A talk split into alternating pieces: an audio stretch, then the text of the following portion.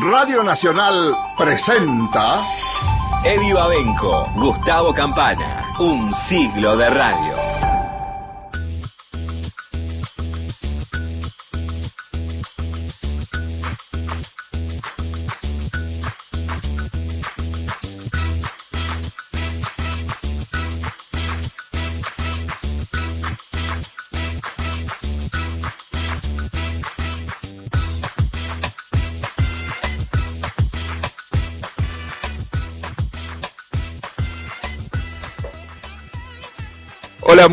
Buenas tardes. Esto es un siglo de radio en Radio Nacional, una forma de celebrar los 100 años de la radio en la Argentina, una parte de este festejo enorme que empezó el último 27 de agosto y que incluye documentales de radio, un documental para la televisión muy lindo, con la conducción de Miki Luzardi y Lalomir, un sitio web que pueden visitar que es radioytelevisión.ar y un montón de, de, eventos que circulan, ¿no? Programas especiales de las dos carátulas, vimos, escuchamos, ¿no? Eh, muy buenos y tanto más, ¿no? Incluso remando contra la pandemia y demostrando siempre que la radio es, como decimos siempre, una historia con futuro. Son las 6 de la tarde con 3 minutos. La semana pasada Gustavo Campana, nuestro compañero, nos adelantaba la temática de este domingo, un programa especial dedicado a una especie de tótem de la radio, ¿no? Una figura inevitable para contar esta historia y la historia del espectáculo en la Argentina. Hoy tenemos un programa especial dedicado a Nini Marshall y a todos sus personajes.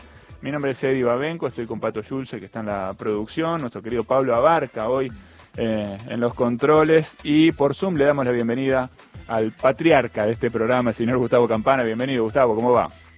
¿Cómo va, Eddie, Pato, Pablo, compañeras y, compañeros de la radio pública? Sí, hoy vamos a trabajar con, quizás, en esto de estar todo el tiempo buscando, bueno, quién es el que representa, quién es la que representa a, la radio. Eh, creo que nos quedamos con Nini como el estandarte por intérprete, por guionista, por haber en ese juego de sonidos, haber encontrado en base para tantos y tantos y tantos y tantos muñecos que dan cuenta esencialmente de una Buenos Aires con una idiosincrasia inmigrante muy fuerte. Ella va a recorrer a todas las colectividades a través de muchos de, sus personajes y esencialmente a lo porteño de la mano de, Catita. O sea, el mundo cotidiano, el mundo que la atraviesa, el mundo que sale a buscar a través de un montón de, de anécdotas como el hecho de, de, colocarse un pañuelo, anteojos este, oscuros y, recorrer de punta a punta los tramos de los tranvías fabriqueros para poder terminar de construir Catita que nace en la puerta de Maipú 555, cuando un montón de jóvenes venían a, a pedirle a, Juan Carlos Torri, a su compañero, al que fue de alguna manera el, gran ladero, yo te diría, el hombre absolutamente imprescindible para ella, que era una persona de trabajar siempre con libreto, eh, él era el pie justo, en el momento justo, en el tempo justo, y entonces esas jóvenes este, solían decirle, dele, Torri, fírmeme un autógrafo. Y en aquello del autógrafo nace la necesidad de seguir investigando para darle forma a Catita. Y entonces, una vez que ya el personaje está armado, lo van a ver al dueño de la tienda Gatichave, que era la tienda de la ciudad de Buenos Aires, estamos hablando de la Argentina, de, finales de la década del 40, principios de la década del 50. Y entonces el tipo dice, esto es maravilloso, pero yo no puedo, disculpen, pero yo no puedo acompañarlos, no puedo ser el auspiciante, básicamente porque ellas son mis clientas, no puedo. Y entonces el personaje sigue su, su, su devenir y termina siendo, seguramente junto con Cándida, los dos personajes que encabezan a, a, todo, a todos los vagones que vienen detrás, a Doña Pola, a Mónica Bedoya, a la niña Jovita, a todos, absolutamente a todos. Vamos a, a, repasar también hoy, junto con lo radial, como también habíamos prometido el domingo pasado, se nos fue de repente, porque tiene una historia, después la vamos a ver, singular, es su entrada al, al Café Concert y cómo se convierte eso en especial de televisión, allá por el año 78, 79 en Canal 13, y queda para los tiempos la, la grabación. Ella en tele, la verdad, tiene muy poco, muy poco espacio. Eh, su vida es el cine y la radio, el cine y la radio, eh, con más de 30 películas, si, si estamos sumando las producciones en la Argentina y, y, las producciones de México. Después creo que tiene una película en España, pero esencialmente son, no, son casi 30 películas en la Argentina y debe haber 10 más en México, así que estamos hablando de, de poco más de 40 películas, sin duda. Y muy poco teatro eh, con relación a, a, lo que fue, a lo que fue cine y radio. Y casi nada de tele, un par de ciclos propios en el canal 13 de Guarmestre de los 60 y no mucho más, la verdad no, no mucho más. Su vida es la radio, esencialmente la radio y su plataforma de, proyección fue eh, el cine, el cine. Romero la entiende como nadie, es un director que va a buscar esa trama que hará este, de lo popular una, una, una industria y también es un momento, Eddie, muy particular, que vos por tu edad no conociste, pero eh, los cines de barrio de la ciudad de Buenos Aires, algunos con, con más de uno, eh, eran cines de 800 butacas de piso, como mínimo, como para empezar a charlar. Por lo tanto, el espectáculo popular, en tiempos donde no existía la televisión, era el cine. Y, entonces se montaban este, cosas que, que eran obviamente de enorme rebote popular apenas este, se estrenen, desde mujeres que trabajan, pasando por casamiento, la, trilogía con Álvarez, Casamiento en Buenos Aires, Luna de Miel en Río y Divorcio en Montevideo, que son tres películas espectaculares este, para ver una y otra vez. La comedia, eh, también como, como un enorme eje cinematográfico en aquella República Argentina que había concebido al cine como industria. Abro paréntesis, y en esto del intento de convertir cada comentario en político. Bueno, cuando, cuando eso entra en problemas, bueno, cuando lo descubre Estados Unidos y entonces eh, corta la, venta de celuloide a un país que estaba ocupando básicamente el, el mercado hispanoparlante y los tipos hacen cálculos y dicen, bueno muchachos, acá algo hay algo raro que no nos gusta y, va a generarse la crisis del celuloide en la Argentina de finales de la década del 40. Bueno, presentado esto, ¿qué te parece, Eddie? Si arrancamos con lo que dijimos la semana pasada, era la imitación de, del personal doméstico de su casa, de la casa de la familia Traveso, y que cuando ponían a las dos a hablar en paralelo y toda la familia en la mesa, cerraba los ojos, nadie sabía quién era la verdadera. Si era la, la verdadera galleguita o, o, si era Nini la que estaba hablando. De eso se trata Cándida. Y entonces hablará de inflación o de inflamación de la mano de esos libretos bien light, bien, eh, bien familiares, este, como también contamos la semana pasada que ella probaba con su hija de 10 o 11 años al pie de la cama. Si ella se reía, si Angelita se reía, entonces al aire.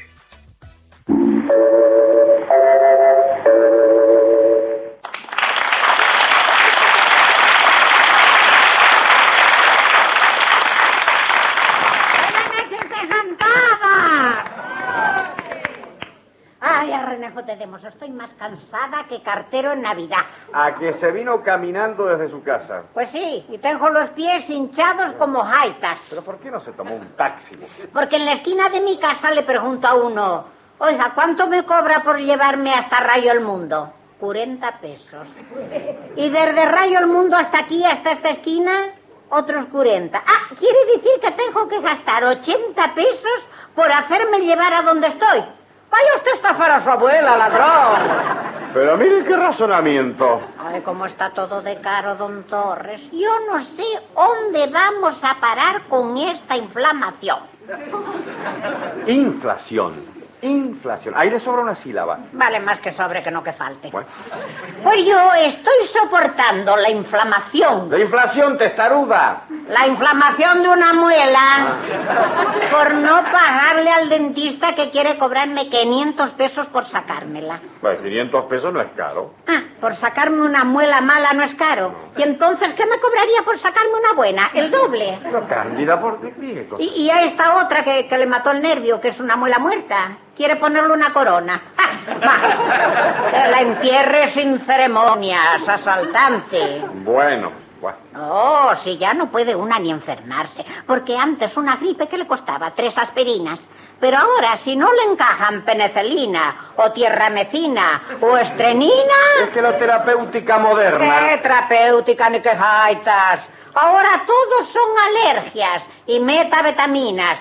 Antes se llamaban picazones y el mejor remedio era rascarse. Cándida, usted sabe que la ciencia progresa y cada día se descubre una nueva... Una nueva forma de sacar la plata, como con los impuestos. No ponga el dedo en el ventilador. Ah, la cuestión es cobrar. La última gripe me costó 850 pesos. Y eso que era venina. Venina. Que si llega a ser mortal, me deja en la calle para toda la vida. Todo está por las nubes, Cándida, pero en el mundo entero pasa lo mismo. Ah, en España no. En España por cuatro pesetas se enferma usted como un príncipe. Y hay enfermedades que no solo no se las cobran, sino que le pagan a usted por exhibirlas. Por exhibirla. Un primo mío que nació con dos cabezas ganó más de un millón de pesetas exhibiéndose en las universidades dentro de un frasco.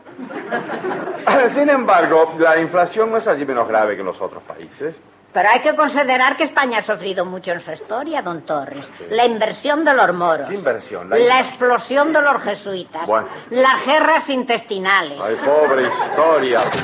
Momentos inolvidables de un medio que cambió la historia para siempre. Un siglo de radio. Eddie Babenco, Gustavo Campana. Por Nacional. Muy bien, estábamos escuchando entonces a Nini Marshall haciendo un poquito de Candy, este personaje que le abrió las puertas grandes de, la radio y con la que se convirtió en una actriz tremendamente popular, como decía Gustavo, caricatura de los inmigrantes españoles. Gran virtud de, de Nini Marshall de observar los detalles como con lupa, ¿no? De estos personajes que poblaban las calles de, de la ciudad. Pienso, Gustavo, en, eh, en esa tarea que hacía Nini Marshall antes de, de trabajar en la radio, escribiendo en la revista Sintonía, eh, y cómo ella también ilustraba sus propias, sus propias notas. Hay algo de la caricatura, ¿no? Eh, en los personajes que construyó, que es el sheite básico de, de- de esta Mm. forma del dibujo, ¿no? Retratar, como subrayar, exagerar eh, rasgos de algunos de sus personajes para hacerlos más cómicos, ¿no? Sí, ahí, mira, eh, la caricatura era el envase, es cierto, pero el contenido, yo creo que el mejor ejemplo es lo que acabamos de escuchar. Fui al dentista y el tipo me quiere poner, me quiere cobrar tanto por ponerme una corona en una muela muerta, que la entierre sin homenaje.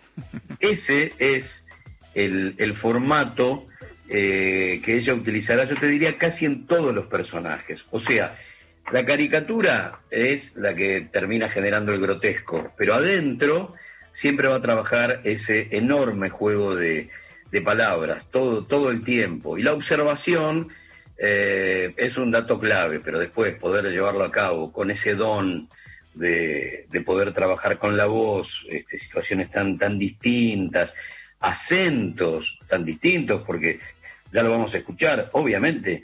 Doña Pola no tiene absolutamente nada que ver con la niña Jovita y, y a su vez Doña Caterina no tiene absolutamente nada que ver con Mónica Bedoya y, así sucesivamente. Son eh, cada uno de ellos compartimentos estancos, no, no se parecen entre sí en nada. Por lo tanto, hay un don, hay un don este, muy, muy particular. Y quiero sumar a lo que vos planteabas de la dibujante, de la periodista, después de la cancionista, porque así arranca también en radio municipal, en la vieja radio municipal, la vestuarista, porque ella misma, sobre todo en la mayoría de sus películas, oficia como vestuarista. Entonces tenés y tenés todo resumido en una sola persona. Nini era la suma de las partes, del mundo del espectáculo. Bueno, ¿qué cara está la vida en el mundo? De eso hablan ahora Cándida y el enorme Juan Carlos Torri. Bueno, por A o por B, en todas partes la vida está carísima. En Estados Unidos, por ejemplo, resulta tan caro lavar la ropa que vale más tirarla y comprarla nueva. No me diga. Sí le dijo. ¿Cómo lo oye? Cuando yo estuve en Nueva York me quitaba las medias y las tiraba. Bueno, así estarían las medias. Oiga, hágame el favor, ¿eh?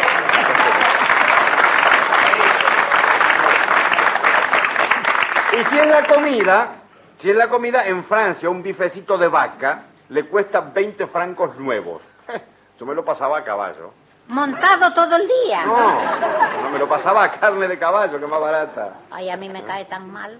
Una vez que comí carne de caballo, me estuvo dando vueltas en el estómago toda la noche. Sí, claro, porque sería un caballo de calecita.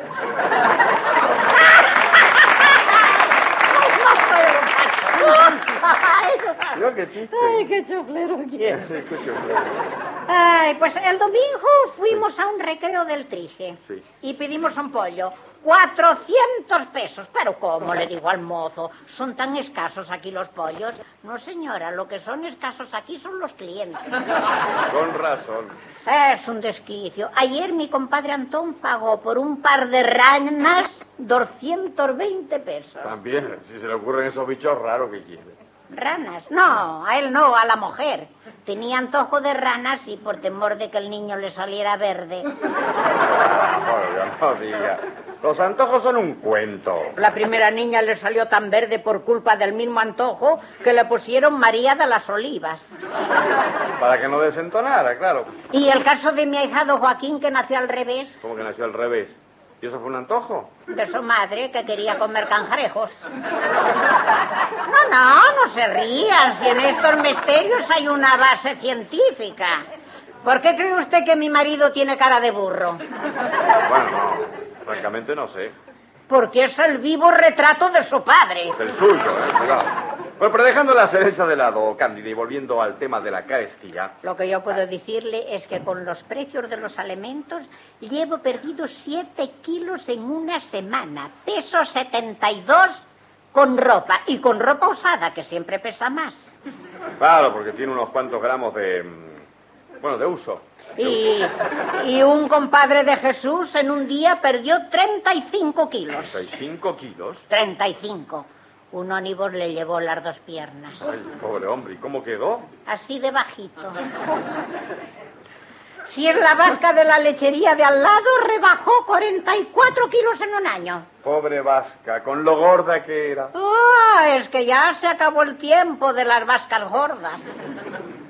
En fin, según usted, la vida está tan cara que los medios del marido no alcanzan para las medias de la mujer, ¿no? No Pero, Cándido, no siga criticando a nuestro país, porque en todas partes se ha puesto difícil la vida. Bueno, le diré que detrás de la cortina de hierro... ¿Qué sabemos de lo que pasa detrás de la cortina? Un conocido mío que viene de allá dice que no puede quejarse. sin embargo, a mí me han contado... Él dice que él que no podía quejarse. ¿No? No, porque si llegaba a quejarse le rompían el alma.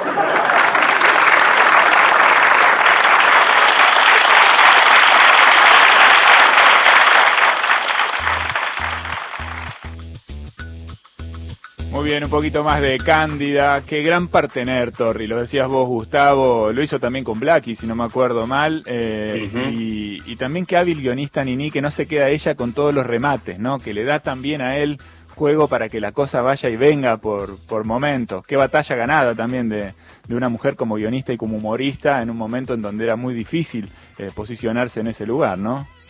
Sí, Torri además eh, arranca como un crooner, ¿no? Un cantante de jazz, en un momento donde el tango y el jazz, junto con el folclore, ocupan eh, prácticamente todo el día radial a nivel musical. y termina siendo un gran, gran, gran actor de, de comedia que también tiene películas con, con Nini. Eh, quiero detenerme un segundo en, algo que acaba de, tirar, casi como que se le cayó un poco de humor negro a, a Cándida. En realidad, eh, aquella radio era muy naif y no había mucho espacio para ese, para ese tipo de humor. eh, aquello que, esto que acabamos de escuchar, un señor que perdió 35 kilos en un día, ¿y qué le pasó? Bueno, lo agarró un, un, este, un ómnibus y perdió las dos piernas, ¿y cómo quedó? Quedó bajito. Es todo lo que va a aparecer en Se nos fue de Repente, que tiene como escenario a un velorio. Y ahí va a aparecer otro costado de ella, que no es tan radial. Así como recién la escuchábamos hablar de la cortina de hierro, tampoco aparece, este, aparecen muchos datos políticos a lo largo de tantas décadas radiales. Cada tanto este, tira algo, eh, pero tampoco es muy común ni el humor negro, ni, ni la cuestión política a lo largo y a lo ancho de tantos libretos. Pero cuando se nos fue de este, va a jugar con la muerte y con aquello que era una enorme institución porteña, como el velorio, este, y, el rol que jugaba el barrio ante la muerte de personajes como, en Se nos fue de repente, el zapatero del barrio, que es también una pequeña institución. Si te parece, capítulo 3, seguimos con la radio y bienvenida Catita. con la gran estrella siempre a su modo y siempre de moda, Nini Marshall.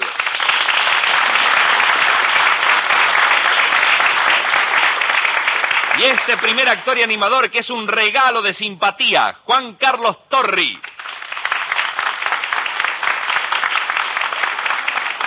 Sobre el libro que le pertenece, ya inicia Nini Marshall su primera personificación de la noche. Con ustedes, amigos, Nini Marechal y Juan Carlos Torri.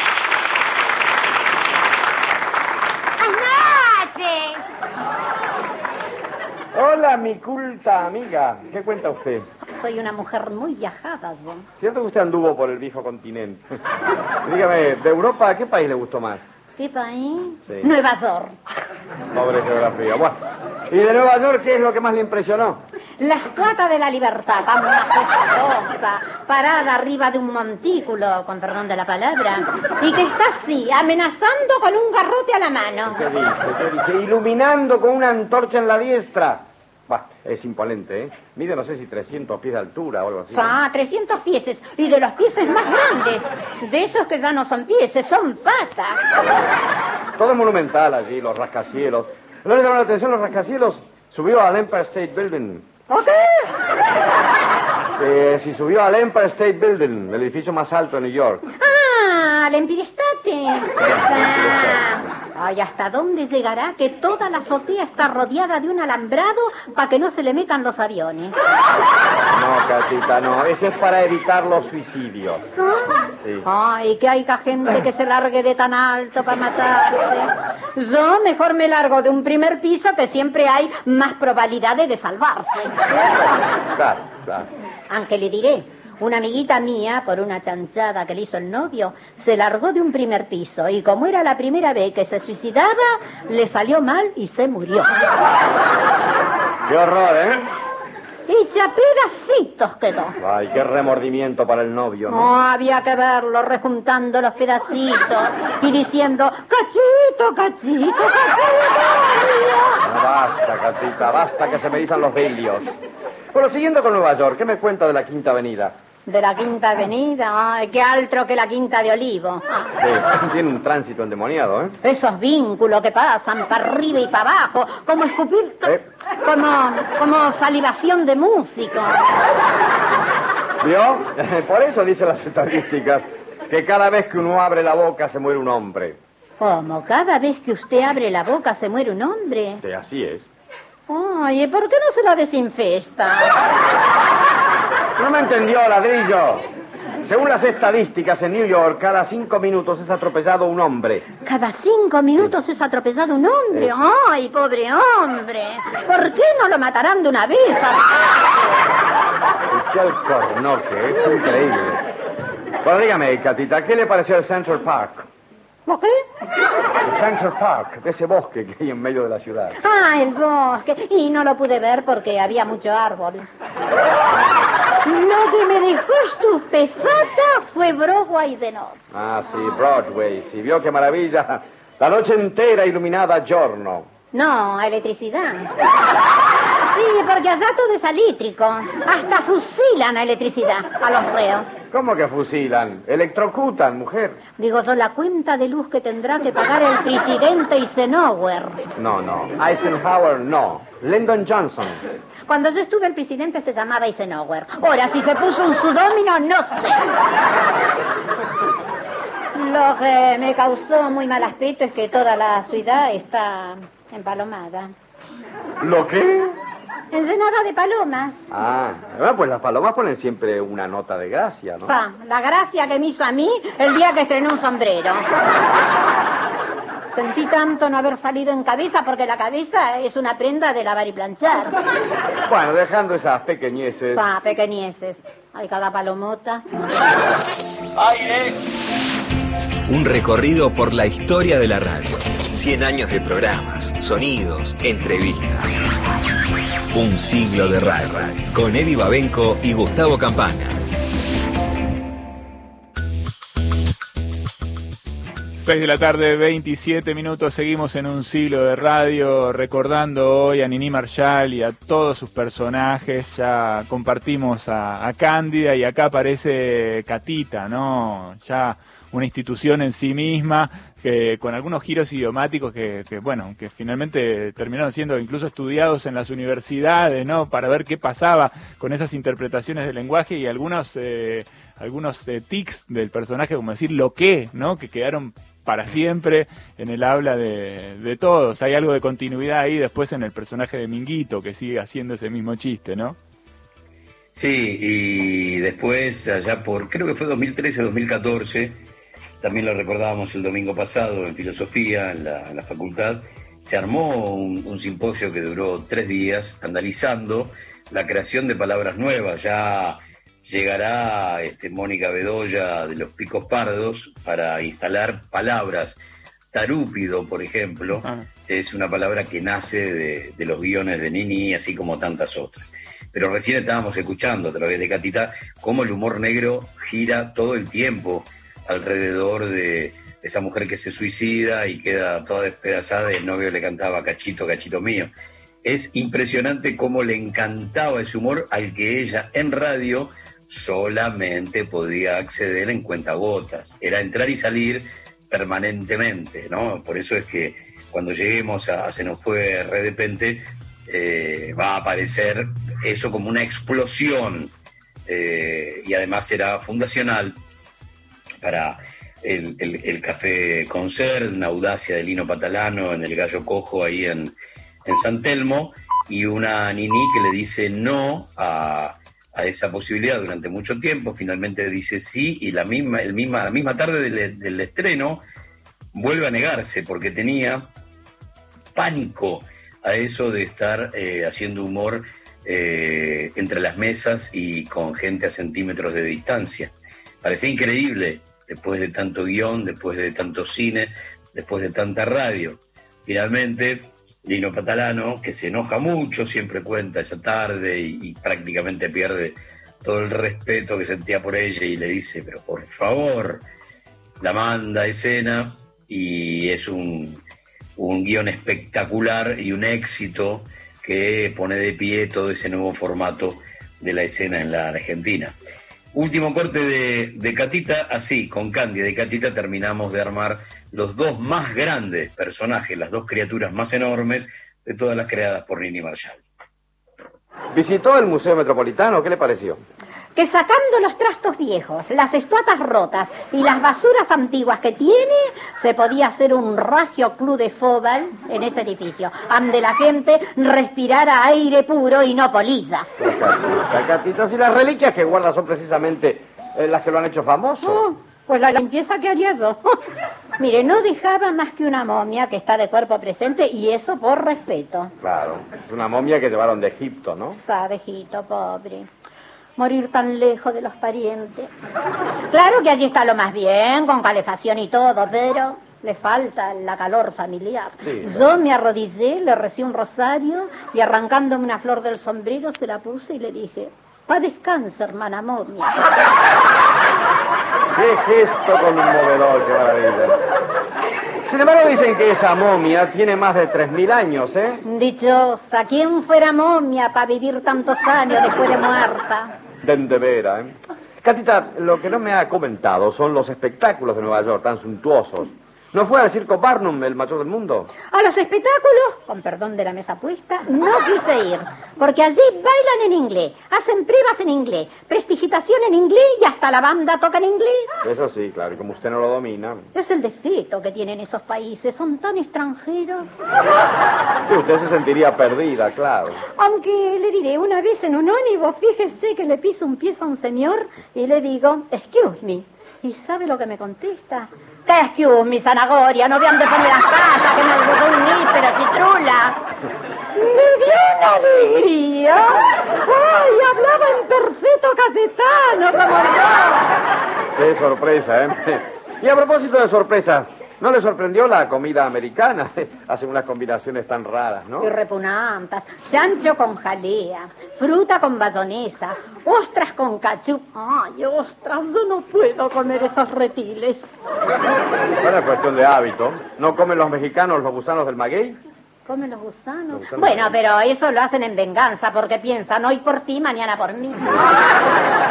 ¿Y los parisienses, los parisinos, no comen carne de caballo? De caballo, ay, a mí me parecería estar comiéndome a un semejante. Y no estaría errada, no. Claro, son hábitos. Bueno, ¿no comen los árabes carne de camello?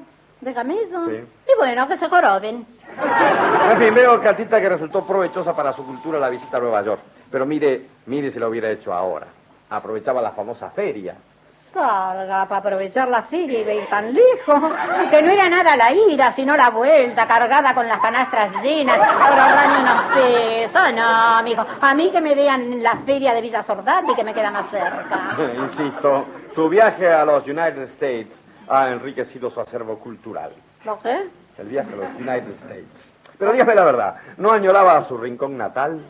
Ay, no me hablen idioma. no, no, le pregunto si no sentía nostalgia de la patria lejana, saudades, melancolía. ¿No extrañaba a su patria? Ah, y cuando me venía el romantismo al alma y me acordaba de los tallarines verdes, la pizza a la musarela y los ravioles a la pumarola, las lágrimas me se salían de los ojos y refalándome por el cuerpo humano me mojaban hasta los pies. Lo que es el patriotismo de la persona.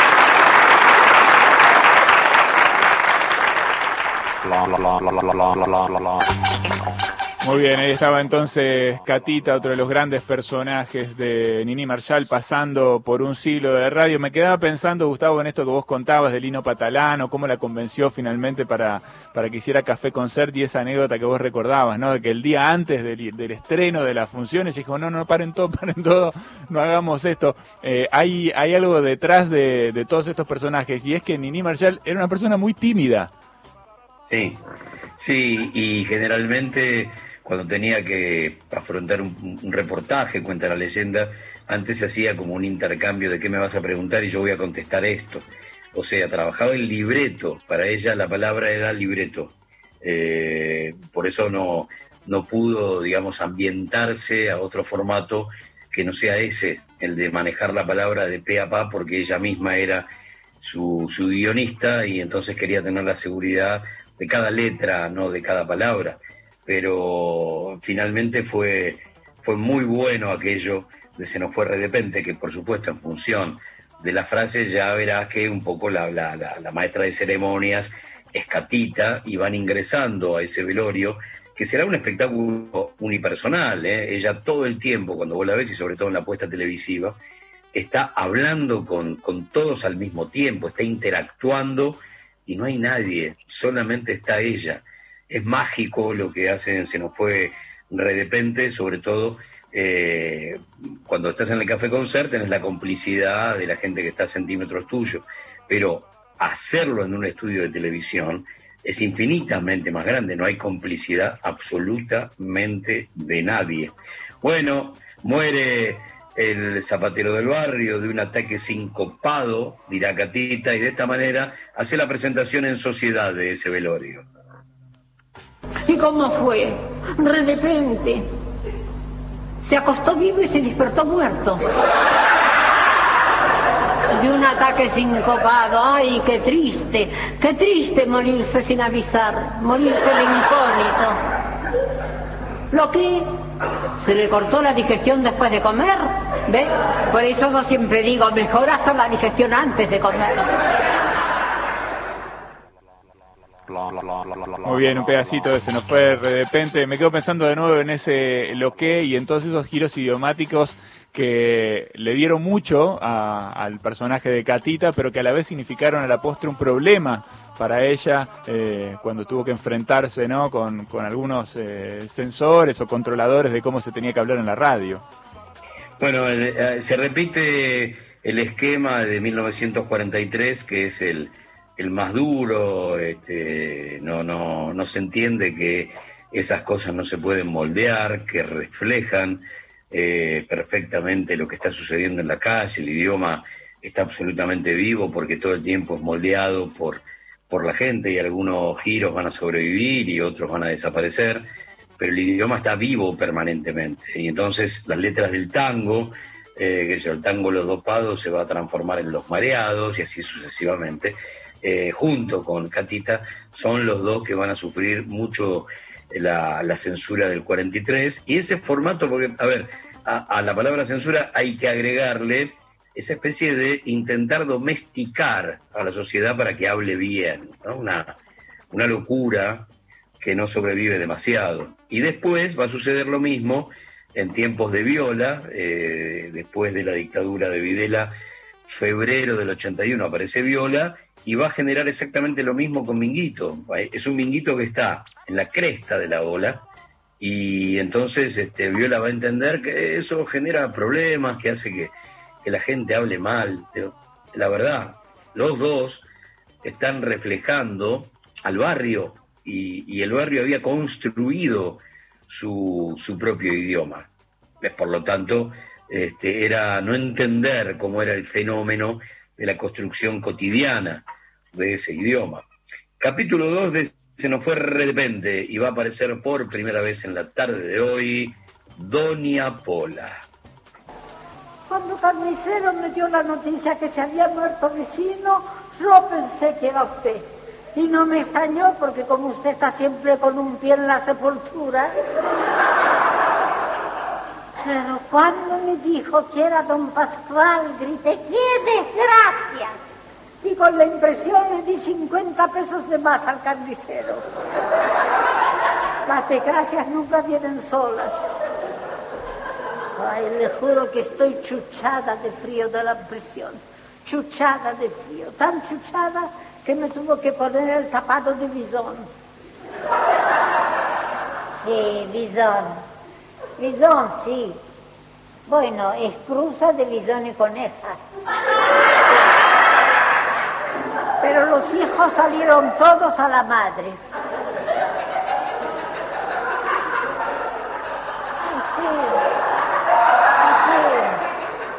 Es algún familiar de... Porque tiene la misma cara del muerto.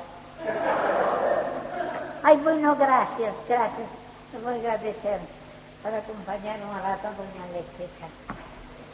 Ay, mis miércoles. Yo le traje estas flores para adornar el cadáver. Son pocas pero sinceras. Bueno, hija, no llora, basta, no llora más. Dígame, ¿su marido tenía la vida asegurada? Sí. Entonces es una desgracia con suerte.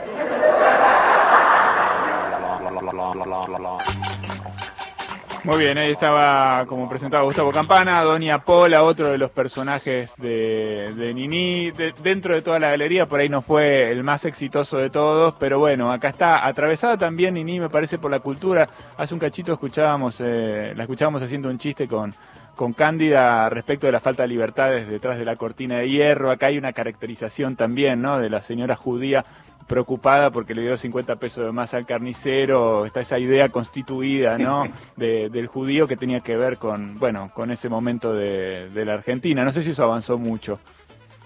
Es el eje de Doña Pola, eh, cuando terminás de, repasarla en el formato radial y después Se nos fue de repente, el formato de Doña Pola pasa por ahí, ese es el, eh, diría el porteño, ese es el shade con el que labura, ¿no?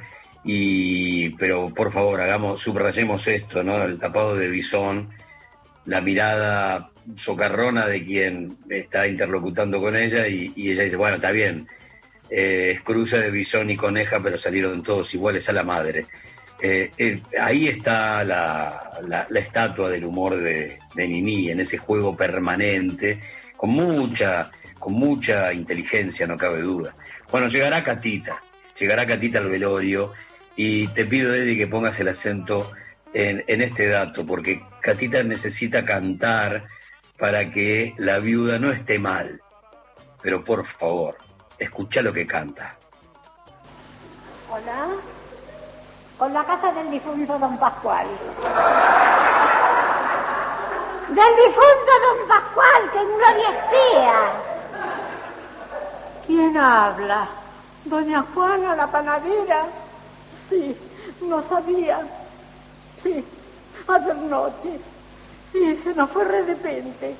Lo enterramos esta tarde. Sí, no pusieron el aviso en la sesión fúnebre de los diarios porque le dijeron de que le cobraban 30 mil pesos el centímetro. Y como el finado medía un metro ochenta, calcula. Véngase, véngase, doña Juana. Véngase, que... Venga, que está de lo más concurrido. Ah, ah, le hace impresión. Y bueno, se queda en el patio. Sí, en, la capilla ardiente están solo los chicos, que los traje para que vieran un muerto en vivo y en directo. Sí. Véngase, véngase, hasta que no más concurrido. Sí, está, eh, está, está, están las de cafones, el piso, los cueteros, los de la pirotécnica, los cueteros del frente. Ay, la que también vino es la Gladys, la que tuvo un desengaño con el novio. Hace unos años tuvo un desengaño con el novio. Pero el desengaño ya está grande, ya va al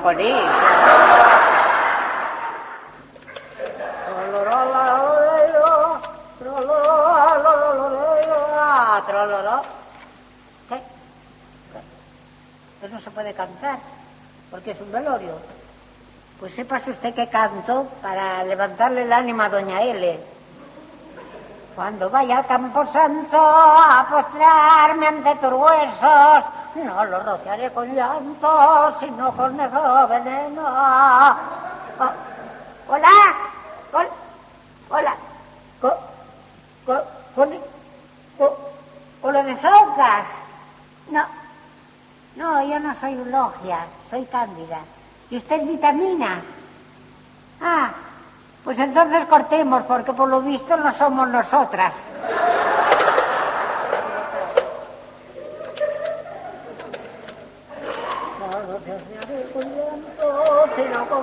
veneno, veneno negro y amargo que haga temblar tu esqueleto. Cuando voy al concurso a postrarme ante tu oh, hola. ¿Con quién hablo?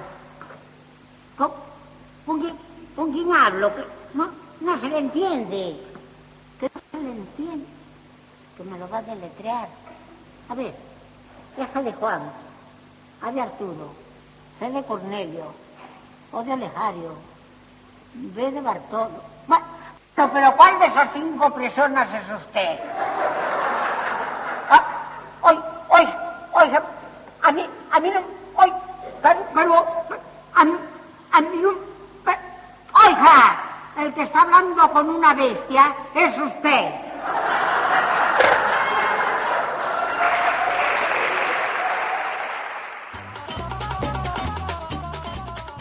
Muy bien, Catita y Candia, dos de los momentos de Se nos fue de repente. Eh, acá Candia, como decía Gustavo, ¿no? Cantando supuestamente para aliviar el asunto. Cuando vaya a Camposanto a postrarme ante tus huesos, no lo regaré con llanto, sino con negro veneno, ¿no? Es tremendo, es tremendo. Otra vez el humor negro, ¿no? Siempre solapado, pero siempre ahí. Sí. El, el guion es espectacular, va desde tuvo un desengaño con el novio, el desengaño está grande, Estegio, a eh, la, canción que para aliviarla y tiene que ver con cementerio, huesos y esto. Eh, una Nini de cuerpo entero ya en la, madurez de, su guion y, y, de su formato, pero indestructible. El guion es indestructible. Te puede gustar o no. Vamos a la construcción técnica.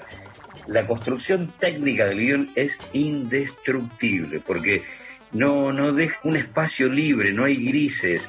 Es este o como les gusta, al, formato ya en minutos donde cinco, seis o siete guionistas son los que van construyendo algo que no tiene casi espacio para, para respirar.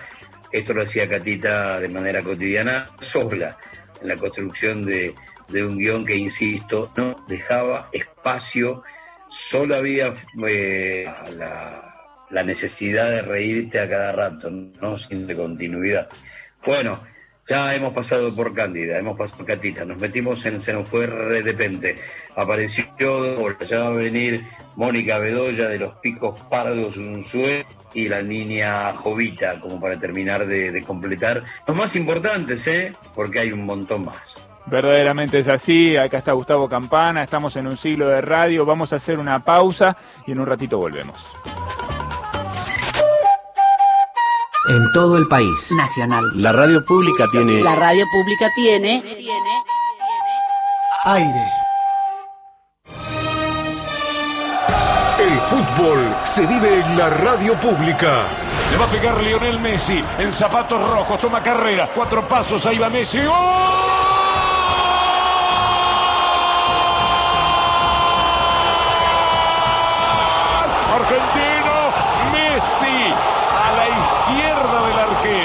Se tiró bien para ese lado, pero el tiro de Lionel tuvo la fuerza y la precisión necesaria. Relatores, Pasión Nacional. Lautaro gol.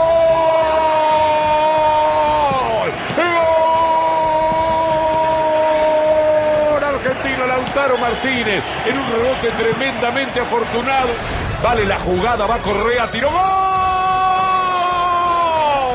Correa, Joaquín Correa. Un tiro fantástico de zurda. Una pelota imposible para el arquero. Todo un país celebra por Nacional. Ahora, Nacional. En todo el país. 6 de la tarde, 49 minutos. Volvió el humor.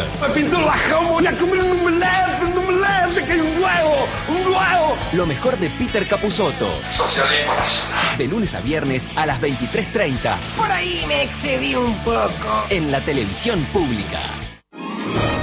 Las dos carátulas, el Teatro de la Humanidad, presenta. Llamáis al excelso idioma fundado en la razón. Las mujeres sabias, de Molière. Quien se hace comprender siempre habla como debe. Con la actuación de Eda Díaz y un elenco de primeros actores. ¿Por qué te empeñas en herir a la gramática? Producción y dirección Nora Massi. Domingo, 22.30 por Nacional, la radio pública. Un mundo de sonidos y palabras. Un siglo de radio. Con Eddie Babenco y Gustavo Campana por la radio pública. País de Islas. Radio de pagos chicos paisano santafesino, nacido en los pajonales, donde beben los sausales, la luz del carcaraña. Crecí como crece el peje, a orilla de estas riberas, santafesino de veras del río Carcaraña. Nacional Santa Fe la radio pública. El aire nuestro de cada día. Porque soy de Santa Fe, que es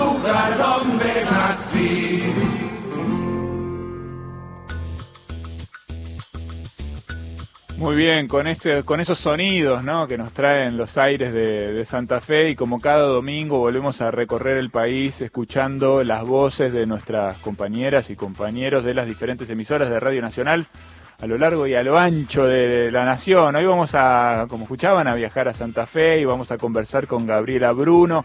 Gabriela es periodista y conductora y trabaja en EDRA 14, Radio Santa Fe, desde el año 2001. Gabriela, ¿cómo estás? Bienvenida a un siglo de radio. Mi nombre es Ediva Benco, estamos con Gustavo Campana aquí. Bueno, un gusto saludarlos, escucharlos. La verdad que eh, Gustavo, Eddie, eh, bueno, Patricio, que también hizo el contacto, que muy amablemente este, me llamó eh, para contactarme. La verdad que les agradezco el contacto y quería, pensaba en estos segundos mientras escuchaba a los personajes de Nini Marshall, a Cambia de Catita, y recién el, el corte el corte de, musical que hizo Damián Caucero, operador aquí de Radio Nacional Santa Fe, sobre Nacional Santa Fe con la voz de Quique Pessoa, y las voces de ustedes, Gustavo y de Eddie, presentando este recorrido que hicieron por la historia de Nini Mayar, esto es la radio, ¿no? Que en, unos minutos puede congregar así tantas voces diferentes, tantas etapas, tantas este, interpretaciones, digamos, y qué voces y qué historias radiales, ¿no? Porque si Nini Marshall eh, ha hecho historia, me, ha hecho emocionar y me ha hecho reír, en una tarde de pandemia, que te hagan reír así, este, y de lluvia en Santa Fe, que, en épocas de pandemias que me haga reír así Nini Marshall no, no, es sencillo para mí, y la verdad que me han traído una, una linda emoción. Y bueno, tenerlos a ustedes son voces de radio eh, si las hay, ¿eh? realmente un gusto conocerlos. Gracias Gabriela, qué lindo tenerte acá con nosotros. Estaba pensando que entraste a la radio en un año muy duro para la Argentina, el año 2001. Quería preguntarte qué te acordás de, esos días, cómo fue ese arranque, ¿no? Porque ya desembarcaste en un año completamente intenso en términos periodísticos. Sí, era un año intenso, era el año de la crisis este, del 2001, de el año de los saqueos, de, la caída de un gobierno, del que no se sabía qué iba a ocurrir, qué iba a pasar. Aquí en Santa Fe tuvimos también eh, crisis este, político-económica, como en todo el país. También tuvimos este, situaciones de, violencia, de adversidad, muertes por la gran crisis del, 2001. Y yo elegí, entré en, dejé un trabajo que tenía em, eh, de, empleada de comercio, así, digamos, mientras ya había estudiado y demás, pero bueno, me dividí entre esta pasión de la radio y, y mi, profesión de periodista, haciendo un poquito en otros medios y en otros lugares, pero no tenía un lugar, no podía vivir de esto, ¿no es cierto? Así que me lancé, este, un día dije, bueno, allá voy y me, me fui hacia a Radio Nacional, me acuerdo que eh, me llevó un poco de, compañía de la mano en aquel momento una compañera que era Silvina Siam, una de las grandes voces locutoras de Santa Fe, que, este, que, estaba en la radio y allí comenzamos a trabajar.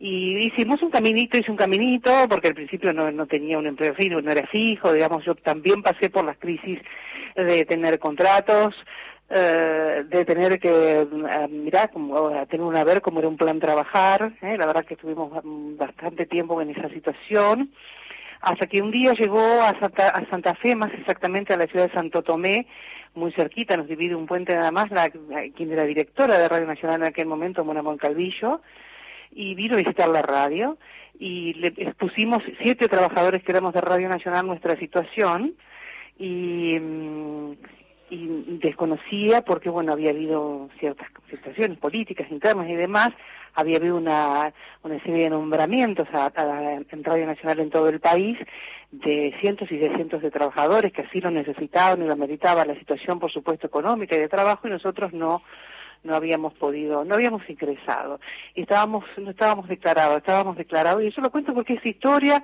y, y no, hay, no hay que ofenderse ni molestarse, hay que saberlo, y después tuvimos la posibilidad de charlarlo con ella, y nos, habían declarado como personal de limpieza, ¿eh? viste que íbamos un día por semana, y, hacíamos turnos y demás, entonces Mona Moncadillo se molestó muchísimo, eh, hizo los, los contactos correspondientes, y a las pocas horas nos regularizó la situación laboral, así que estamos eternamente agradecidas en lo personal aquella gestión que sé que le eh, significó un embate personal.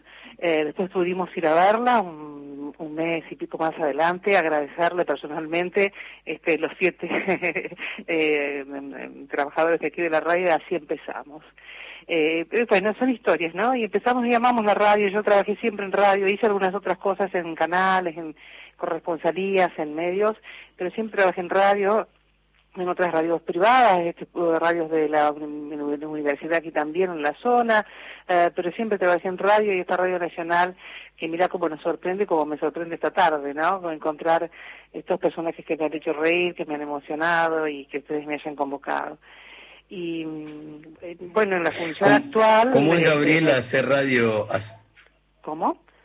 Te quería preguntar cómo es hacer radio en pandemia, ¿no? Uy, es difícil, Eh, ¿eh? pero estamos apostando. cuenta- Yo ven- ve- venía en mi desarrollo haciendo fundamentalmente exteriores, coberturas de conferencias, casa de gobierno, situaciones, digamos, este, de actividad política, eh, mm, lo que ocurre fuera de la radio en esta última etapa, y la verdad que es muy difícil porque tuvimos que volver a aprender cómo cubrir conferencias.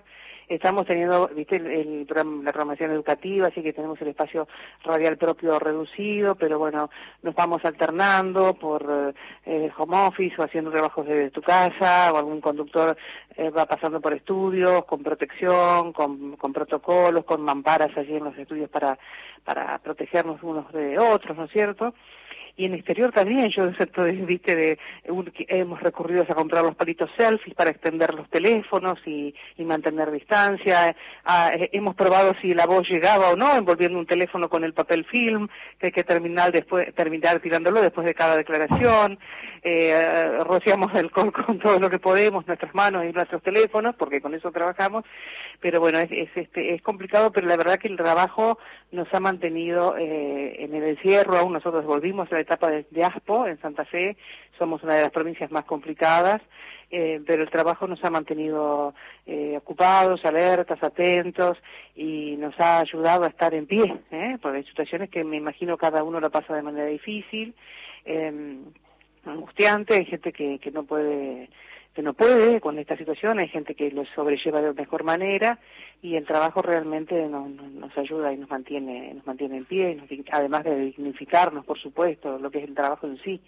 Y la radio, bueno, con sus formatos, y yo he tenido la posibilidad de que nos incorporen también al área de géneros de Radio Nacional, así que estoy muy agradecida porque hemos tenido convocatorias también para las entrevistas federales, que bueno, esto no, no, no- ocurría en otra etapa, digamos, así que tenemos desde el interior poder llegar a por ahí a preguntarle a un ministro, ¿viste? a un funcionario nacional, transmitirle así alguna inquietud a- a los referentes que gestionan la nación, es, es este, una gran posibilidad, está, está muy bien que, que la radio em- emprenda un compromiso así federal, ¿no? Porque bueno, Es así, es así. tenemos particularidades que las podemos hacer conocer de a poquito todos, ¿no? Qué bueno, Gabriela. Bueno, te queremos saludar desde acá. Es un placer escucharte, eh, compartir este, este ratito con vos y, y en tu voz también saludar a todos los compañeros y compañeras del RA14 Radio Nacional Santa Fe. Te mandamos un beso enorme, Gabriela. Felicitaciones por, por tu trabajo y, y estamos en contacto siempre. Muchísimas gracias, felices 100 años de la radiofonía argentina y a seguir adelante y a cuidarnos. Gracias, un abrazo a todos en la distancia. Un abrazo. Ahí estaba Gabriela Bruno, periodista y conductora del RA14, Radio Nacional Santa Fe, desde 2001 trabajando en Radio Nacional. Vamos a las noticias, ya volvemos.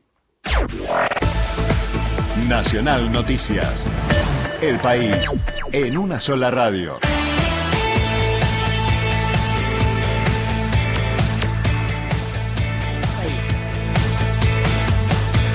El gobierno afirmó que se está trabajando bajo el cronograma electoral vigente para las elecciones de 2021. Así lo informó la secretaria de Asuntos Políticos del Ministerio del Interior, Patricia García Blanco, desde su organismo, la Dirección Nacional Electoral. En ese sentido, agregó que como parte de la tarea de organización de esos comicios, ya hubo conversaciones con los apoderados de los partidos políticos provinciales. Mañana cobran los jubilados cuyos saberes superen los 20.374 pesos y con DNI finalizado en 2 y 3. La ANSES recordó que si bien no tienen que solicitar eh, turno, deben acercarse a la entidad bancaria únicamente en la fecha asignada. Además, los jubilados recibirán el tercer pago extraordinario, equivalente al monto de un bolsón de comida. Tránsito. bastante tránsito por General Paz, llegando al acceso norte y de la zona de autopista del oeste. Demora de 3 a 5 minutos. Ernesto Arriaga para Radio Nacional. Datos del tiempo. En Viedma la temperatura es de 18 grados, humedad 32%, el cielo está despejado. Aquí en Buenos Aires, 22 grados 3 décimas, humedad 86%, cielo nublado. Informó la radio pública en todo el país. Más información de nuestras 49 emisoras en toda la Argentina. Radionacional.com.ar Soy nacional, soy nacional, soy nacional.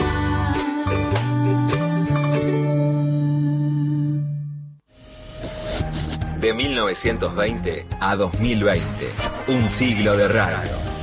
Con Eddie Babenco y Gustavo Campana. Por Nacional. La radio pública.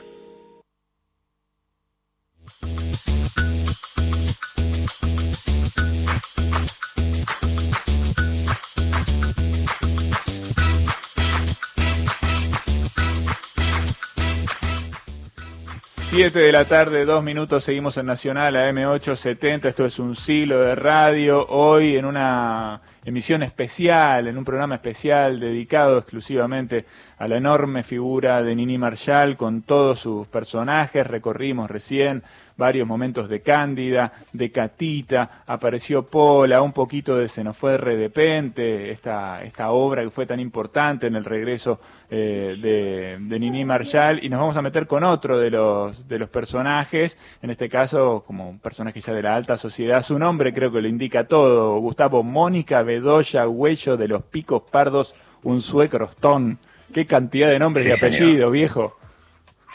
Eh, contábamos el domingo pasado que eran muy amigos eh, la familia de Nini con los Mianovich en aquel sótano jazzero por donde pasaba lo más selecto del jazz argentino. Y, y cuando lo estrena, esto contado por Mónica Candanvers, eh, cuando lo estrena, eh, la llama al otro día, ¿no? Y le dice, Moniquita, no sos vos. Y ahí es donde ella se da cuenta que por supuesto es ella, no cabe ninguna duda. Es la, la caricatura de cómo, este, sumando a personajes que, que Nini escuchaba hablar en, en esa casona, eh, fueron conformando el estereotipo de la caricatura, ¿no? Y va a aparecer entonces eh, lo que decíamos antes, esa enorme cantidad de palabras que se van a sumar al diccionario. Mónica Bedoya y la crítica, la ironía al estilo Nini de la alta sociedad.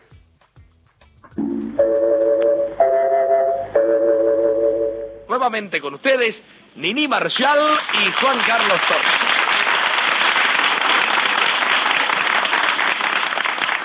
Hola, bye, ¿cómo te va? Que sí. Hola. ¿Qué dice usted, Moni? ¿Me prestás el teléfono, pichón? Encantado. Ahí lo tiene. Thanks. De la casa no se puede hablar porque es la muerte lenta. Oh, Dios me pardon, se prend. ¿Te gusta Edith Piaf? A mí me fascina. ¿Aló? Mónica Bedoya Huello de Picos Pardos, un sueco crostón. Guarango, cache, catito. ¿Qué le dijeron? Me lo tachó la censura. Il me dit de mot amour, de mode. ¿Aló? ¿Está la niña Susi? ¿Y la niña Cookie? ¿Y la niña Moni? Mónica Bedoya Huello de Picos Pardos, un crostón. Buah, qué tipa más animal. La señorita Bedoya me estafa seis apellidos. ¿Quién es? La mucama es burra de padre y madre. Eh, bueno, la dejo cómoda, ¿Aló? Mónica, ¿eh? Chao. No, quédate, pichón. ¿Aló? ¿Cookie? ¿Susi? ¿Cookie o Susi? Moni. Ah, Cookie, te llamo porque me dijo Titi que vos le dijiste lo que me dijo Lucy que yo te dije que no le dijera. Y te llamo porque me dijo Titi que vos le dijiste lo que me dijo Lucy que yo te dije que no le dijera. Ah, vos le dijiste que no me dijese que vos lo habías dicho, pues lo dijo. Bah, pero no le digas que yo te dije que me lo dijo.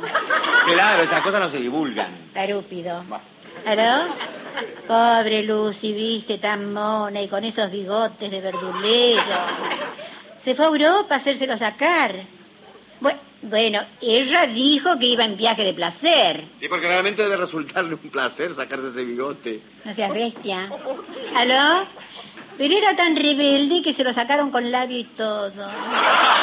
No, le pusieron un labio de plástico que se mueve, se ríe y hasta se frunce. Ortopédico, sí.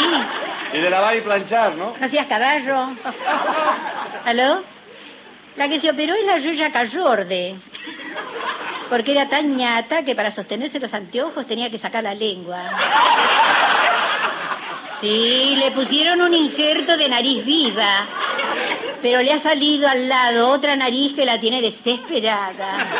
¿Desesperada por qué? Con lo bien que le da, cuatro fosas. No seas camello. ¿Aló? Sí, dice que quién es ese moscardón. ¿Por mí? Sí, ¿aló? Es un moscardón que pica, que levanta roncha. Vení que te presento, Sí, pichón. sí, bueno. Cookie, barro, madera, callor de pli, de álzame un sueco. Juan Carlos Torre a sus pies. ¿Aló? Sí, torria seca nomás, fíjate. Pero es ya, ¿eh? Es ya.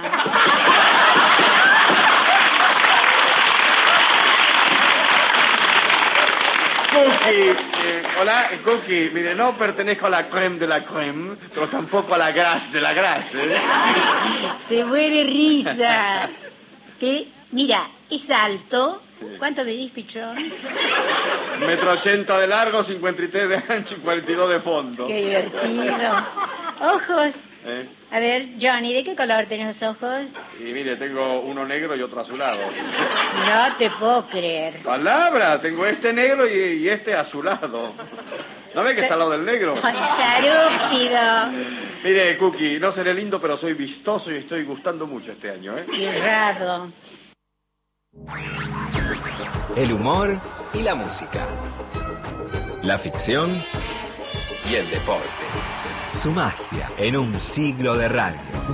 Por Nacional, la radio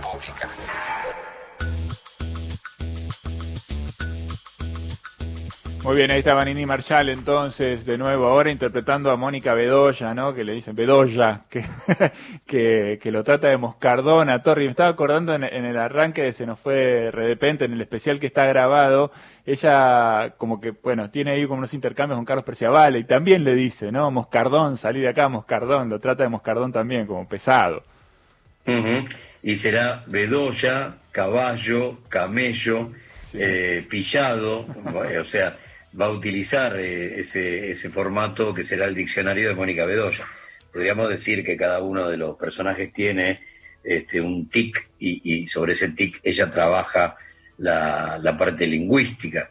Bueno, viene un, un formato muy gila, si querés, que es las comunicaciones telefónicas y, será Be- Mónica Bedoya la protagonista. Pero ahí también hay un este, hay, hay algo que ella domina muy bien, que es este, la construcción de las dos voces, una la que imaginás y la otra ella en una comunicación telefónica. ¿Aló?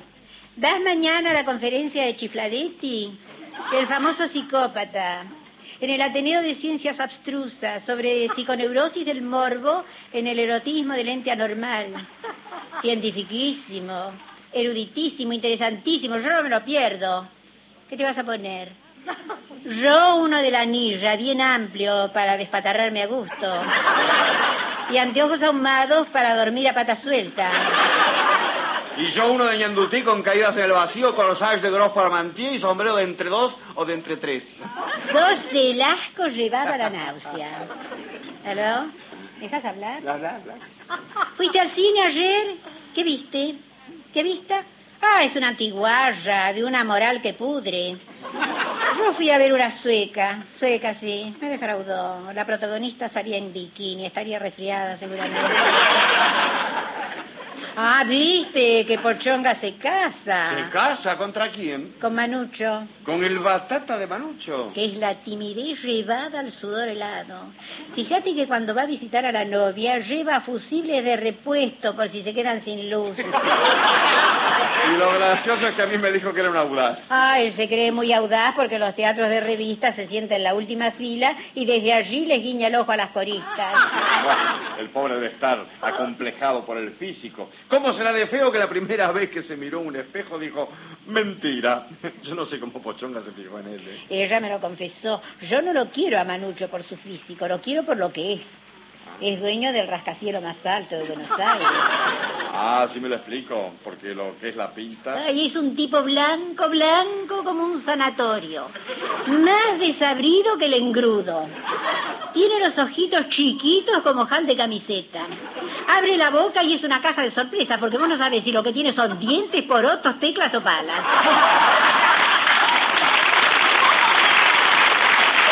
Una cosa y...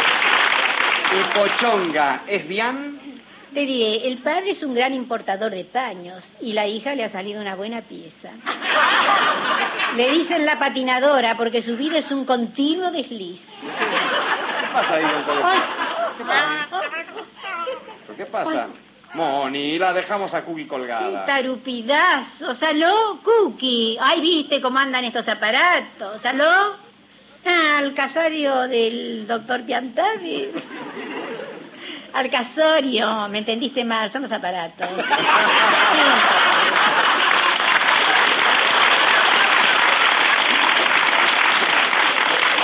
Sí, fui, callate. Piantades es la distracción llevada a la esquizofrenia.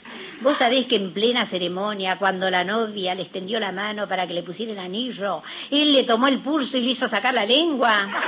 La novia se descompuso y hubo que arrancarle media corona para hacerle un té de azar. ¿No te parece brutal?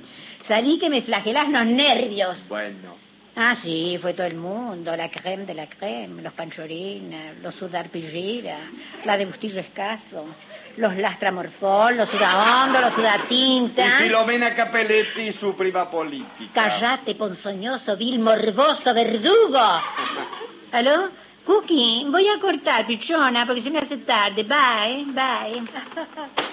Mira, Johnny, yo no te deseo la muerte, pero leería con placer tu noticia necrológica en la sección fúnebre. ¿Por qué, Moni? Porque le pregunté si había ido la gorda Capelletti. Insistí, insistí, torturador. Sí, fue, fue.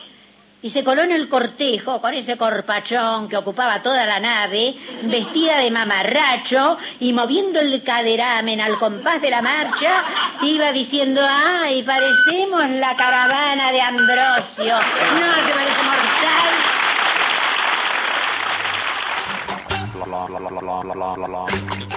Muy bien, seguimos en un siglo de radio. Ahí estaba un poquito entonces de Mónica Bedoya. Pensaba, Gustavo, que Cándida y, y Catita y Mónica Bedoya, teniendo características muy diferentes, claramente muy diferentes Mm. en los tres personajes, un poco los tres personajes se ríen de la tiringuería, ¿no? Hay un mismo objetivo ahí. Sí, totalmente. Al estilo Nini, eh, sin profundizar demasiado, es como una estocada, ¿no? Eh, entra y sale el- el, eh, la espada y, continúa. Son toqué, ¿no? Ya está, listo. Pero al estilo Nini, ella va generando con mucha ironía. Y el humor negro, eh, insisto con esto, presente todo el tiempo, todo el tiempo. Da vueltas alrededor del humor de Nini en cualquiera de sus personajes. Radialmente, con intervenciones muy, muy cortitas, el, el- el chiste eh, entra y sale, eh, y después será, se nos fue de repente la forma en la que ella hace gala de, ese humor, que por supuesto no, no estaba, no era, podríamos decir, era radialmente incorrecto en la década del 40 o en, o en los años 50. Pero sí, hay una ironía permanente sobre, sobre esa tilinguería, ¿no? Que es un, un formato que atraviesa a distintas clases sociales, pero que generalmente eh, los, los desnuda de una manera increíble en la relación con el otro, básicamente con el laburante, con aquel que siente de alguna forma inferior. Bueno, Mónica Bedoya permanentemente va a tratar a Torri como, como un súbdito, ¿no? Bueno, Doña Pola, habíamos, la habíamos encontrado en formato televisivo, tiempo de ir a Doña Pola, pero en formato radial.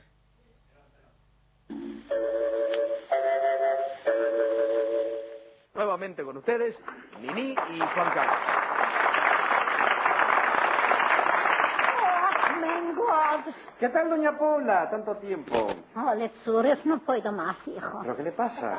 Me lastiman los zapatos que me revientan los pies. Ay, me quedan chicos seguramente. ¿De qué número son? No me fijé. Los compré de segunda mano. Mejor dicho, de segundo pie a una japonesa. Bueno, siéntese, doña Paula. Eso la calmará. No, no quiero sentarme porque se me gasta la piel del tapado. ¿Tanto lo estima de qué? ¿De bisón? De bisonet. Es cruza de bisón con coneja. Cruza de bisón con coneja, ¿eh? Sí, pero los hijos salieron todos a la madre. Se lo vendo si tiene interés. No, doña Paula, mi señora ya tiene dos para paquetearlo. Cómprele este para entre casa. Bueno. Se lo vendo al precio de costo, 50 mil pesos. Eh, me va a creer que el precio de costo de eso... Son 50 mil, fíjese. Lo compré en 15 mil. Mm. A los cuatro años lo cambié foro. 5 mil pesos más. Son... 20 mil. En el 54 lo hizo teñir. 13 mil pesos más. Son... Ay, ay, ay, 33 mil. Y año pasado lo repuso cueros gastados. 17 mil más. Son...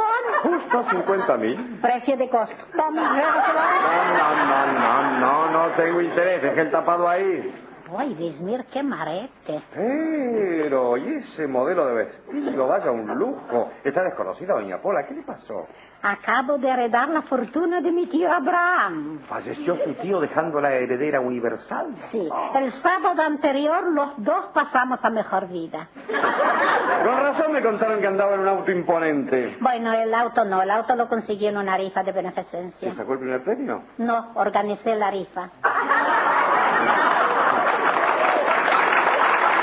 Y esas alhajas, a ver, ese anillo. ¡Uy, qué brillante! De 10 quilates lo menos. Recuerdo de mi tío. ¿También se lo dejó en herencia? No, lo voy a explicar.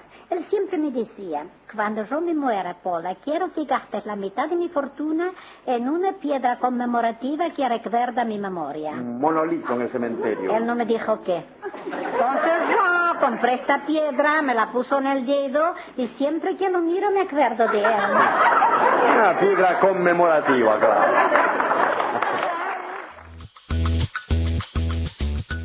Doña Pola, otro de los personajes de la galería enorme de Nini Marshall, pasando hoy por un siglo de radio, entra como cándida, escuchábamos al principio, llega con la misma problemática, que es que le duelen los pies, ¿no? Una cosa muy mundana que también rodea a todos los personajes de Nini.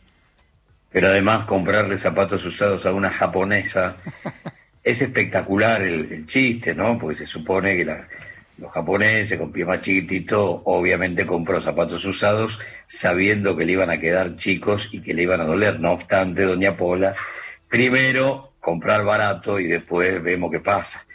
Repite, fíjate vos, con 20 años de diferencia, aquello de eh, el tapado de bisón con cruza de coneja que habíamos escuchado antes en Se nos fue de repente.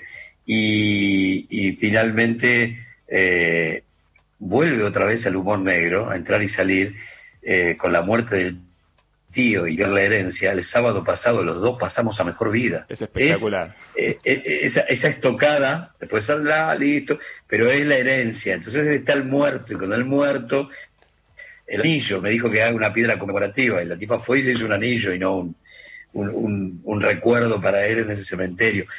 El humor negro va a estar dando vueltas todo el tiempo, y no es un, un dato menor, contenido, medio acallado, limitado, y después explotará en Se nos fue de repente. Un cachito más de, de, de Doña Pola y, por supuesto, un único problema, la guita. Pobre mi tío Abraham, morir a los 60 años, cuando podía haber muerto a los 30. Pero hay que saber esperar. Así es, así es. ¿Y, y cómo murió? En Bariloche, estaba subiendo al tronador, perdió pie, se cayó en un precipicio. ¡Qué espanto! Al día siguiente encontraron tirada solo la mitad del cuerpo, felizmente la mitad donde llevaba la cartera. Así que gracias a Dios no perdió más que a la vida. ¡Qué horror! ¿Y se cae la gente muchas veces por esos precipicios? No, con una vez que se caiga es bastante. En fin, pero mire que lleva usted una racha, porque según me enteré, el mes pasado perdió una prima. Sí, a Rebeca. La, la- ¿La qué? La mató el marido, ¿no? ¡Qué barbaridad, sí! Usted me dijo que la mató el marido, ¿no? Sí, la mató al marido. ¿Sí? ¿Qué pasó? Y llegó de viaje y encontró a Rebeca con el socio. Entonces sacó el Le revólver. pegó un tiro a los dos. Un tiro a cada uno, al precio que están las balas.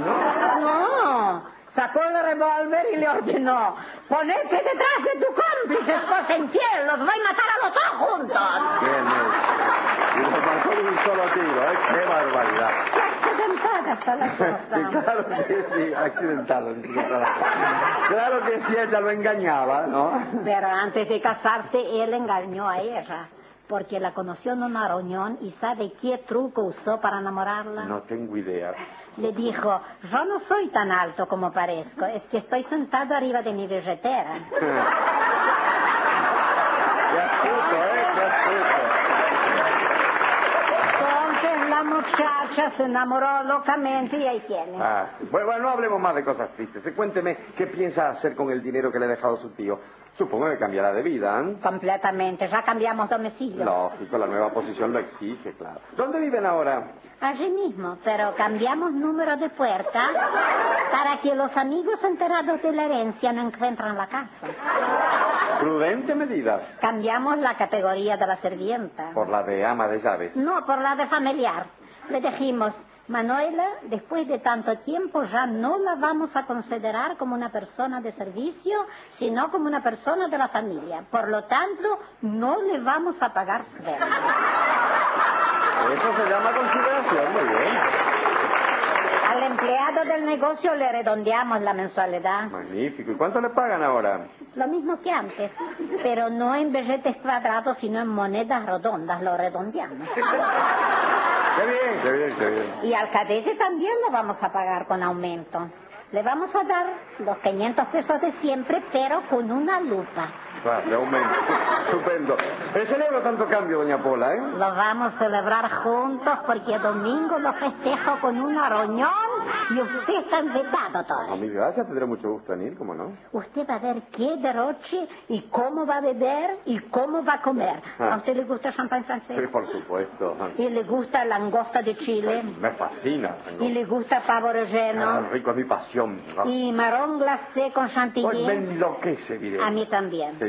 Entonces tráeme todo esto.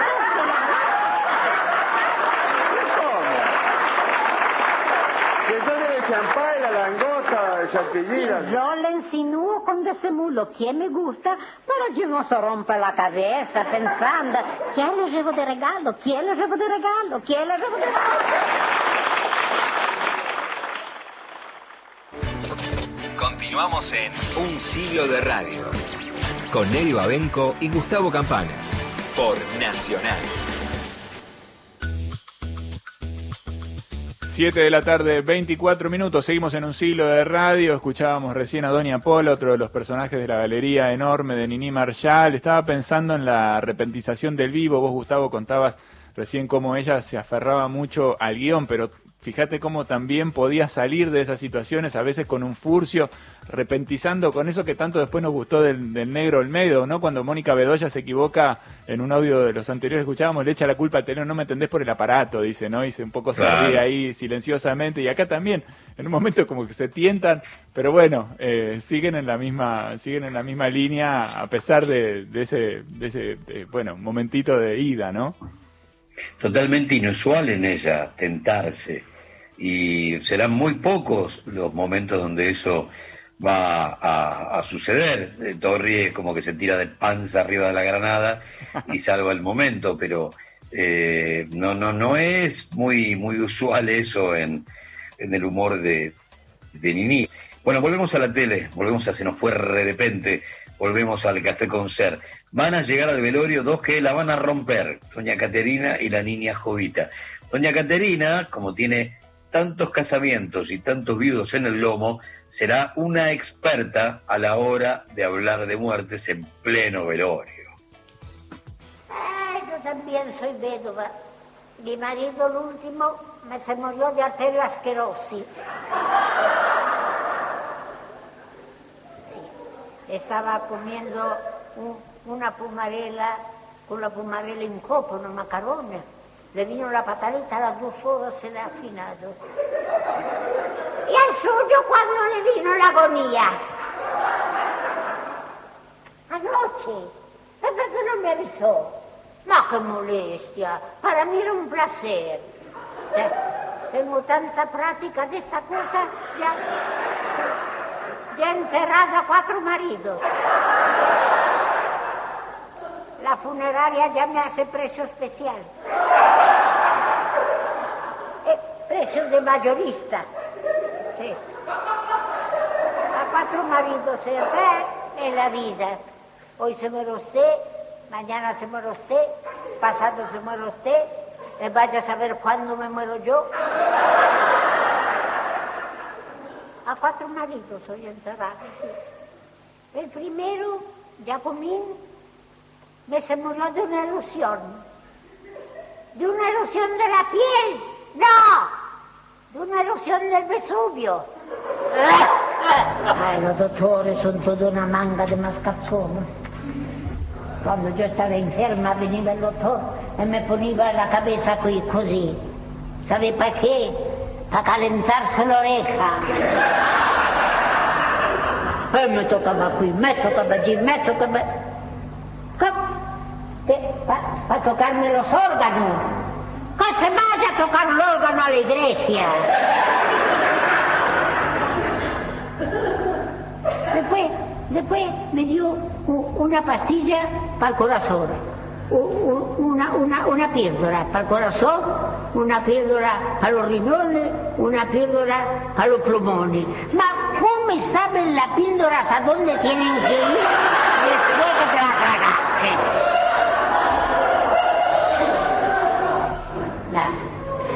No, los doctores, yo no credo a los doctores, soy fuerte como un caballo. ¿Y sabe por qué? Porque como cebolla, mucha cebolla. La cebolla es el secreto de la buena salud. Lo malo es que no se puede mantener el secreto de la puzza. Ma la cebolla es desinfestante, para adentro y para afuera. Adentro te desinfesta el cuerpo, afuera te desinfesta el aria, porque con l'aliento può matar la mosca, los mosquitos, la polilla y anche la langosta.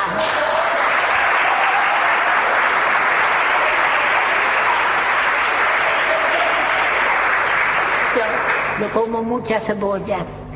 Ma no, questa cebolla americana da qui una porcheria, cebolla la d'Italia. Tutta la bordura assaggiata su. Ah, in Italia davvero, in Italia lo ripoggio te come hasta lo tronco, lo sapaggio te come hasta la cascara, lo cioccolo te come hasta lo gusano. Davvero. In Italia l'apio non è come queste di qui che dicono apio verde e tu giù, apio verde e tu... No, allá l'apio tiene menos música e más comida. Perciò sono forti lo- los italianos. No. Muy fortes somos los... Qua- No credo allo dottore yo. Quando io sto inferma, quando sono malata, mi curo io misma, io stessa mi curo, io sola. Sabe come? Garo un rospo secco. Cosa vuol dire? Un rospo è un sapo. Eh, se non ti gusta il sapo ti agarras un pipistrello. Ma io preferisco il sapo. Agarro un sapo secco e me lo passo per corpo. E dico, salite veste del corpo, del corpo al cuore, del cuore al cielo, del pelo all'aire e non volvás a mortificarme. Santo remedio. Appuntatelo. Nel mio paese si curano così. Io sono di Sant'Antonio di Parma. Sant'Antonio è un pueblo importante. Tiene 150 abitanti contándolo del cementerio. 150 abitanti. Sempre lo stesso numero, non aumenta, non, aumenta. Non sé, no. Non aumenta porque cada vez que nace un chico, alguno se va del pueblo.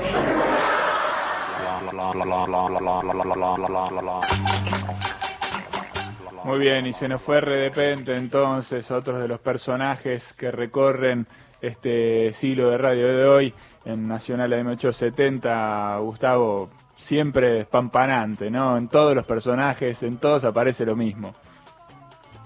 La rompió doña Caterina en dos o tres este, chistes que, que son esa construcción rápida, es un toco y me voy, eh, tomo tantas pastillas, que- ¿cómo saben las pastillas a qué órgano tienen que ir? Eh, el último, eh, con, con cada vez que nace un pibe este, se va alguien del pueblo y así todo el tiempo trabajando desde ese lugar que tiene mucho interlineado y hay, que descubrirlo permanentemente, el, humor cotidiano. La niña Jovita, la gran solterona, también va a llegar al velorio y Eddie la va a romper. La niña Jovita tiene, eh, por supuesto, cada, cada personaje tiene un costado que ella trabaja y, y- y profundiza. Bueno, la niña Jovita será aquella que va a decir, qué sé yo, entre muchas otras cosas, yo era muy linda de joven y ahora me defiendo, el problema es que nadie me ataca. Esa es la niña Jovita. Soy señorita. Ay, bendito San. ¿Por qué no me pescaste un candidato? ¿Le llama la atención? Es un abanico histórico. Lo estrené para el centenario, cuando vino la infanta Isabel. En el centro gallego se le ofreció un gran baile al que yo asistí. Y este famoso poeta galaico Serapio Joso me estampó en la parte trasera, en la parte trasera del abanico, estos versos.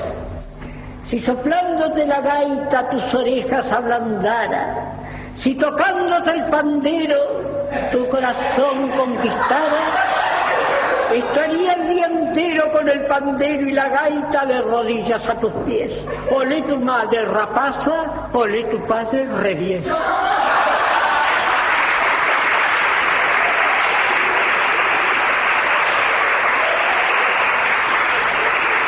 Claro que yo en aquella época era una belleza. Yo soy una belleza. Ahora todavía me defiendo. Lo malo es que nadie me ataca. He sido una belleza. Claro que las modas de antes ayudaban, tan ampulosas. ¿Recuerdan el polizón con metros y metros de tela que atrás? Como dice que, que con tanto trapo el hombre se exponía a una ensartada. Tiene razón, tiene mucha razón.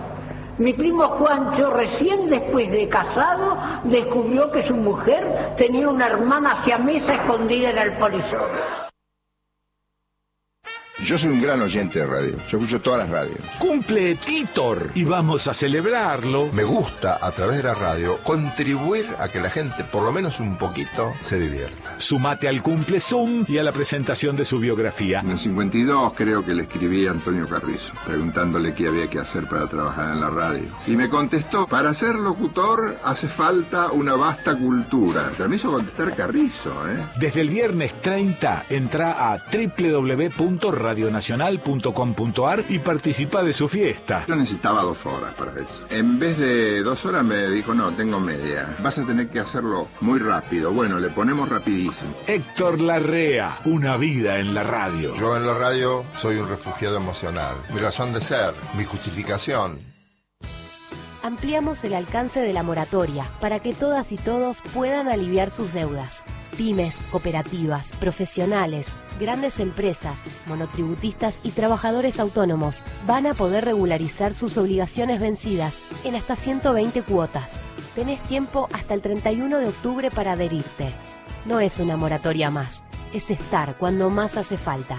Más información en afip.gov.ar barra moratoria. Argentina Unida. AFIP. Argentina Presidencia. Un programa hecho con vos. Altavoz se merece más reconocimiento que tiene altos invitados. Altavoz. Con Cata Delía y Juan Ignacio Belkov. Vos podés ponerte en modo altavoz, ¿eh? Lunes a viernes a las 18 en la televisión pública.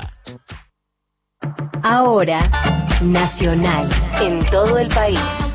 7 de la tarde, 36 minutos. Próximo programa. Bazar de los Milagros con Claudio Parisi, Néstor Hugo Rodríguez y Lito Nevia. Para todo el país, desde los lugares más recónditos, desde los lugares más inhóspitos, indómitos, nos escucha la gente del país. El Diario de Nacional, Claudio Orellano, Sonia Ferrari. Porque esto es Diario Nacional. Lunes a viernes, desde las 2 de la madrugada. Transmitiendo desde Córdoba y Buenos Aires para todo el territorio de la República. Por Nacional, la radio pública. El humor y la música. La ficción y el deporte. Su magia en un siglo de radio. Por Nacional, la radio pública. Continuamos en Un siglo de radio. Con Eddie Babenco y Gustavo Campana. Por Nacional. Hola, ¿cómo le va? Muy, pero muy buen día, bienvenidos. Han transcurrido estas horas que nos separan de la última nevada, con la ciudad de a poco normalizándose.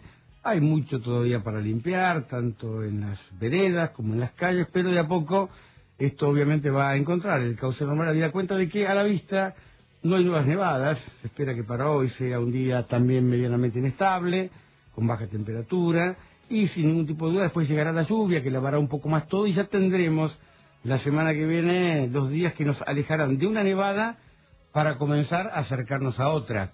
Así que es el tiempo en que tendrán todos, Estado municipal, vecinos, como para hacer las cosas debidamente, ¿no? Tratar de acomodar la ciudad lo más que se pueda. Ha reaccionado bastante lenta en algunas cuestiones la ciudad de Ushuaia. Muy bien, ya estamos viajando, volvemos a viajar por el país en las voces y en las historias de nuestros compañeros y compañeras en cada rincón del país. Ahí escuchábamos la voz de Alfredo Valdés, periodista de Radio Nacional Ushuaia, que trabaja en el RA1 desde trabajó en el RA1 desde 1984 y en el 89 entró a formar parte del RA10 Nacional Ushuaia Islas Malvinas. Durante 10 años fue el director de la radio y es el creador y conductor de La Ciudad Despierta, un programa de radio muy importante para la radiofonía de Tierra del Fuego. Alfredo, ¿cómo estás? Mi nombre es Eddie Babenco, aquí con Gustavo Campana, te saludamos. Eddie, Gustavo, un gusto saludarlo. ¿Cómo están ustedes? Bien, bien. Gracias por atendernos. Ahí escuchamos un poco de, de, tu programa y las descripciones de, del clima, un factor muy importante, me imagino, ahí en, en, en, la ciudad por los momentos de las nevadas y los momentos para hacer las cosas y para guardarse un poco. Quería preguntarte qué es la ciudad despierta para, para la historia de la radio de Tierra del Fuego. Mira, para la historia, no sé, se está escribiendo cotidianamente la historia este, se verá más adelante. Para mi historia en Ushuaia es, todo, porque en definitiva cuando llegué allá por el 89, venía con un bagaje de radio aprendida allí, donde están ustedes, nada más que en la casa de la calle Ayacucho, Ayacucho y las Heras, y venía con mucha expectativa, pero sin saber con qué me iba a encontrar. Era un Ushuaia completamente diferente, y venía acostumbrado a estar de madrugada en la radio, tempranito, hacía la producción del programa que allí tenía Marito Portugal, Integración Nacional, y se me ocurrió proponerlo aquí, en donde las mañanas no eran de arrancar tan temprano. Aquí la radio arrancaba, qué sé yo, a las 10 de la mañana, 9 de la mañana, una segunda mañana. Y aparecía a las seis y media de la mañana con un programa de radio que se fue asentando de a poquitito, acostumbrando a la gente a despertarse, poniendo música, contando efemérides, haciendo notas de a poquitito de la realidad local que no conocía y cuando no me di cuenta, pasaron 30 años. Eso es la radio, ¿no? Quería preguntarte, Alfredo, a ver, dos preguntas en una. La primera tiene que ver con, con, el lugar geográfico, tiene que ver con mm. ese espacio que uno reivindica desde lo que se llama el mapa bicontinental, aquel que saca a la Antártida la proporción chiquitita al costado y la coloca en la misma proporción de, del continente y entonces Tierra del Fuego es algo así como el centro geográfico de la República Argentina. Lo otro, la cercanía con Malvinas, es como un lugar desde el cual nosotros le hablamos, como decía un viejo programa de RAE, a los argentinos de, de habla inglesa. Y la segunda pregunta tiene que ver con el momento en el que llegaste, porque era una Tierra del Fuego recién parida desde una construcción política y económica que en algún momento decide eh, el alfonsinismo, que era la provincia de la sustitución de importaciones, la provincia que se va a armar con la inmigración interna y, y de esa manera va a ser la que desde la industria nacional empezará a construir su, su derrotero y que va a vivir, por supuesto, los embates del neoliberalismo de los 90, los últimos cuatro años que no creen en esa industria. Eh, ¿Por dónde arrancamos? qué, historia, ¿no? Mirá, en, principio arrancamos este, desde mi visión del lugar donde llego, en donde Malvinas pasa a ser teoría para ser sentimiento, eh, que es lo que yo noté trabajando allí, haciendo periodismo en Buenos Aires, tenía una concepción de Malvinas a la que le faltaba el sentimiento puro que el fueguino tiene sobre el mismo territorio. ¿Se entiende el razonamiento? El conocimiento teórico, el entender Malvinas desde la cabeza, al entender el fenómeno, la maravilla de Malvinas desde el corazón. Y fue una concepción que me completó también en esa visión. Después, la provincia de Tierra del Fuego que veo nacer estando acá, cosa que yo jamás pensé me iba a pasar. Yo llego a un territorio nacional y al poquitito tiempo comienza una discusión seria en el Parlamento argentino que transforma ese territorio al que había llegado en provincia y realmente no lo podía creer. Es decir, pasar, entender desde la cabeza y el corazón también, que pasaba de ser territorio a tener tu propia autodeterminación, eligiendo vos tus propias autoridades, yo pensé que era algo que jamás iba a haber. Y en esta concepción que vos decías, es importante recalcar también, la discusión política que se da en ese momento de concebirnos como provincia desde aquí, con dos proyectos fundamentales de discusión, uno el proyecto peronista de provincia grande y uno el proyecto radical de provincia chica, en donde con una discusión trascendental en la Cámara de Diputados se logra aprobar el proyecto peronista de provincia grande, que después, bueno, tendría un veto del menemato achicándonos para después volverlo a ampliar en épocas de Cristina Fernández. Pero digo, es toda una concepción política esta de la discusión inicial de qué Tierra del Fuego querías, de desarrollar esta famosa 19640, que todavía está en veremos, porque todavía no, no, derrama vaya palabra, pero que se mm. entienda en el sentido a la población, sino que todavía lamentablemente es concepción de algunos empresarios que dan como toda virtud algo de trabajo faltaría todavía esa redefinición de la 19640 como una normativa que llegue puntualmente a los vecinos de la ciudad. Y de cada de cada ciudad obviamente de, Tierra del Fuego no muy bien. Eh, Alfredo, quería preguntarte, hay algo que quedó flotando ahí en el aire que me interesa, que tiene que ver, ahí con tu historia personal. Eh, vos trabajabas, contabas recién, como productor de Mario Portugal, el querido Mario Portugal, acá en, la ciudad de Buenos Aires. Te fuiste a, vivir a, Ushuaia. ¿Qué fue lo que pasó? ¿Qué fue lo que te llevó, que te movió a, llegar a, Ushuaia y, a trabajar ahí? Bueno, eh, mi, vida, mi vida nace en el interior, en, la localidad de Bolívar, en provincia de Buenos Aires. Yo recién los estaba escuchando, este, recorriendo a Catita y pensaba en mi historia personal ligada a la radio fundamentalmente, porque en mi pueblo prácticamente no había televisión, hasta avanzada mi adolescencia, no llegaba la tele cotidianamente, por lo tanto la vida era la radio y los discos.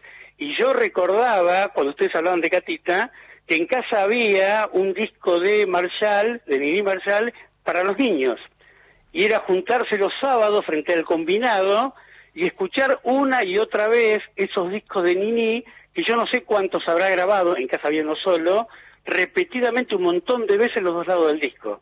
Bueno, eso me llevó después, obviamente, a la radio, tenerla muy presente y llegar finalmente a Buenos Aires, en donde en un momento dado, siendo del interior, me di cuenta que la ciudad me llevaba por delante.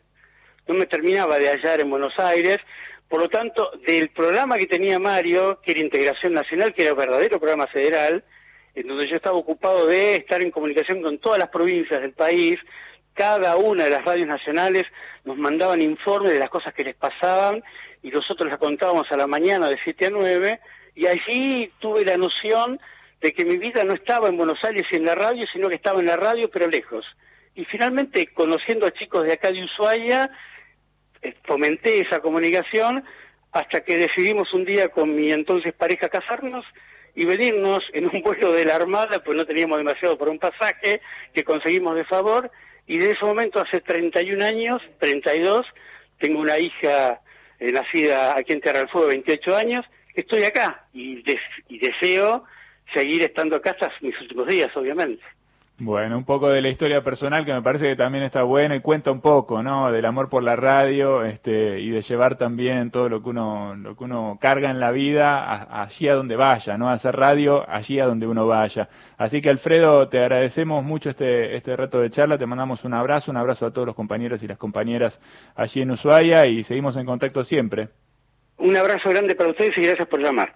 Un abrazo. Alfredo Valdés, periodista de Nacional Ushuaia, el conductor de La Ciudad Despierta, 30 años al aire contándoles en cada mañana a todos los pobladores de, de Ushuaia y de los alrededores, ¿no? Las cuestiones que tienen que ver con el arranque del día, con el comienzo del día. Nosotros vamos a hacer una pequeña pausa y en un ratito seguimos. Queda más Nini Marshall acá, en un siglo de radio.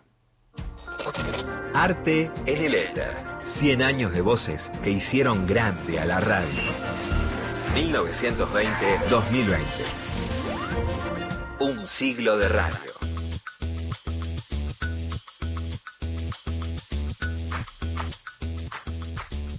Muy bien, últimos minutos, nos quedan los últimos minutos para compartir más personajes, más voces, más momentos, más de los guiones geniales que hizo Nini Marshall a lo largo de, toda su carrera. No quiero que se me pase el programa, Gustavo, sin mencionar eh, dos cosas.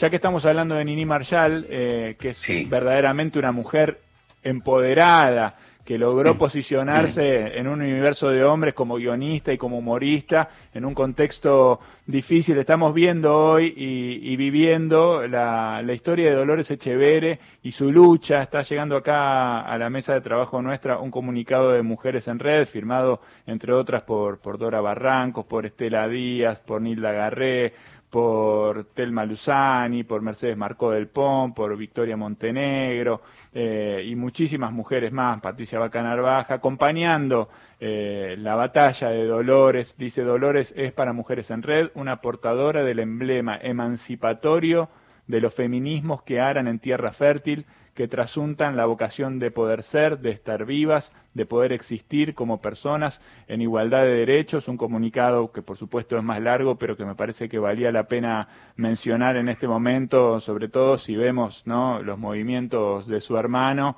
incluso por encima de las demarcaciones de la ley, tratando de imponerse ahí eh, en una actitud medio patotera, ¿no? Estamos hablando de Luis Miguel Echevere, ex ministro de Agro de, de la Nación.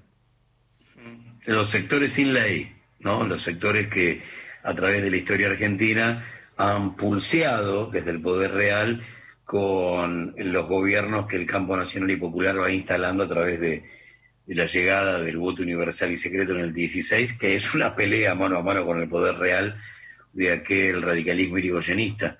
Eh, pero esta es una muestra más de yo soy la ley, yo soy la ley y la policía provincial responde a, a, mi poder real, de la misma manera la justicia, y los tipos se sienten realmente con, con una especie de mandato divino, yo soy el dueño, ahí es donde está el formato patronal, soy el dueño, no negocio, no, no debato, no, no, no, no, no, yo doy órdenes. Bueno, cuando la ley dice, mira, no tenés razón, la enfrento, soy la ley, eh, es un, una cosa este, como para analizarla por encima de lo que sucede con Dolores y por supuesto haciendo centro en el presente con lo que pasa con ella, donde además se da el hecho, y ella lo plantea muy bien, no es solamente Luis, sino sus otros dos hermanos, son los tres hermanos que prácticamente por su condición de mujer nunca la tuvieron en cuenta.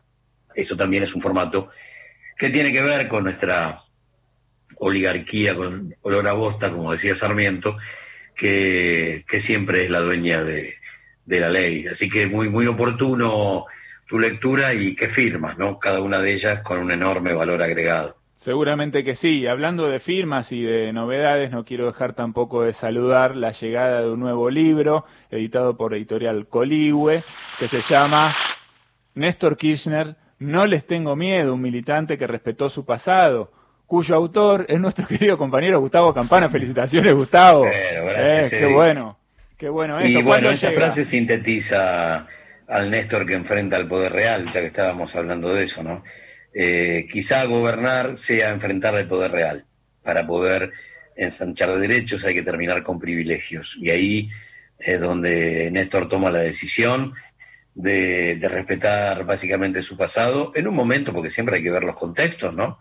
En un momento muy crudo, de 24% de desocupación, 53% de argentinos debajo de la línea de pobreza, eh, 180 mil millones de dólares de deuda, el aparato productivo destrozado, y viniendo de, a ver, la década Fukuyama, ¿no? Terminaron las El la ideologías sumale a eso eh, el que se vayan todos, que también es muy interesante porque es un grito de un sector de la República Argentina que pide que se vaya la política, pero no puede individualizar a su enemigo, que es el poder real. No, no entiende qué es lo que sucede y pide que se vayan sus mucamos, en lugar de irse los que lo dejaron sin laburo, los hambrearon, los estafaron financieramente, y mucho menos a los centros de poder internacional, Fondo Monetario, Banco Mundial, y qué significó eh, la convertibilidad durante 10 años, ¿no? Que esa burbuja está ya con 180 mil millones de dólares de deuda en tu cara, hipoteca tres o cuatro generaciones de argentinos. Bueno, en ese contexto este, es la aparición de un hombre que devolverá a la política a su lugar, y no es poca cosa. Muy bien, estamos muy cerca además del aniversario de los 10 años de fallecimiento de Néstor Kirchner y todo vuelve esta historia no más conmovedora todavía. ¿Cuándo va a estar el cuándo va a estar el libro ya en las librerías? No sé si ya llegó o está llegando pronto. Mañana, Mañana. mañana, porque ya lo tuvimos el, el viernes este, y ya mañana está en, en las librerías. Los libros son una buena excusa para esto, ¿no? Y Acabamos de invertir, qué sé yo, un minuto, un minuto y medio de radio para entender que los secretos del presente están guardados en el pasado. Y revisando la, historia y, y siendo puntuales en algunos detalles, y la respuesta se ensancha, es mucho más profunda. Muy bien, búsquenlo entonces, Gustavo Campana, Néstor Kirchner, No les tengo miedo, un militante que respetó su pasado, editado por Coligüe, mañana en todas las librerías. Volvemos un poquito a, a Nini Marshall, nos quedan los últimos minutos, pero quiero que, que nos dediquemos un ratito a, a escuchar por lo menos un poquitito más, Gustavo. Dale, Niña Jovita, pero versión radio, Radio El Mundo.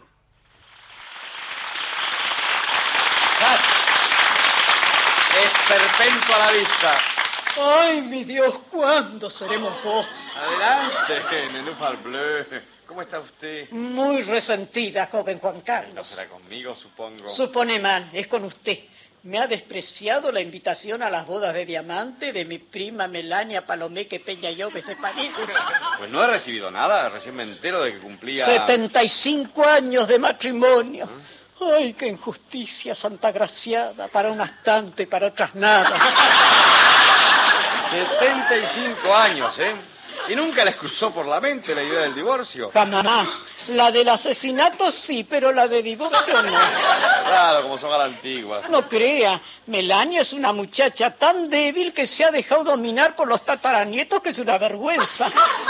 Aquella casa ya no parece un hogar, sino un cabaret, un cabaret. Ay, perdón, Santa Carlota, he dicho una palabrota.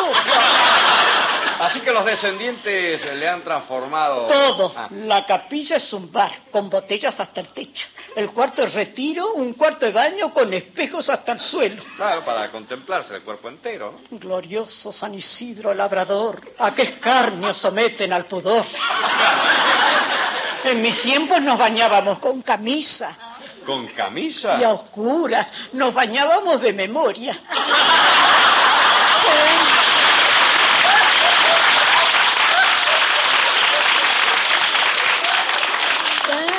Tan es así que una vez por jabonarme una pierna jaboné una canilla. Me confundí de canilla. Pero, pero, pero siguiendo con Melania. Qué nombre, ¿eh? Melania. Las moscas no la dejarían en paz, ¿no? Como le decía, su casa es el antro del pecado. Sobre la consola en la pared tiene un fresco. Mejor dicho, un fresco y una fresca. Adán y Eva.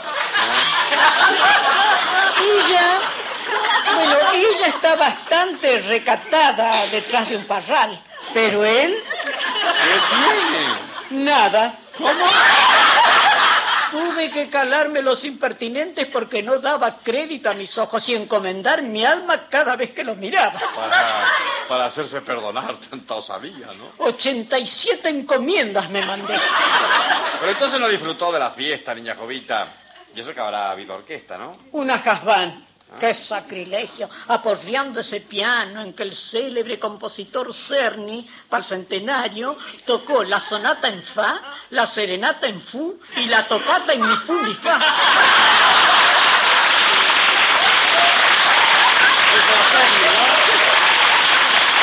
Ah, sí, sí. Me suena a Cerny.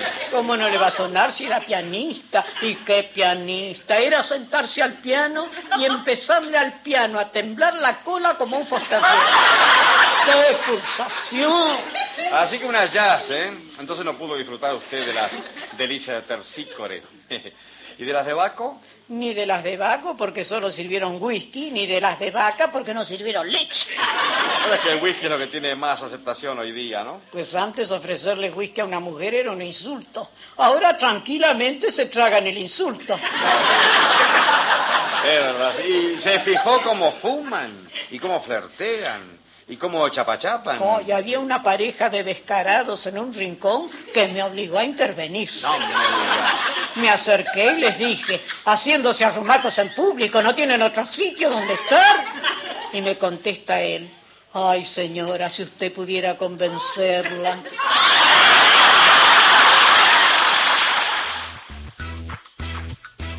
Doña Jovita, entonces, otro de los personajes de esta galería que recorrimos hoy, de Nini Marshall, realmente un momento mejor que el otro, los guiones brillantes, su interpretación brillante, su partener cuando está Torri con ella, es fantástico realmente todo lo que construyó Nini y da para hacer muchos programas más, ¿no? Realmente tenemos que cerrar acá, pero es un placer seguir escuchándola. Acá todo el mundo se está riendo, imagino en sus casas también.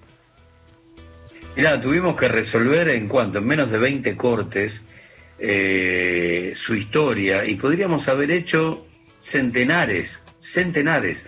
Eh, esto que escuchamos es como un estándar, es una velocidad crucero, eh, nunca baja de, este, de este nivel, construye una matriz, la respeta muchísimo, pero el, el contenido que tiene ese envase siempre es distinto.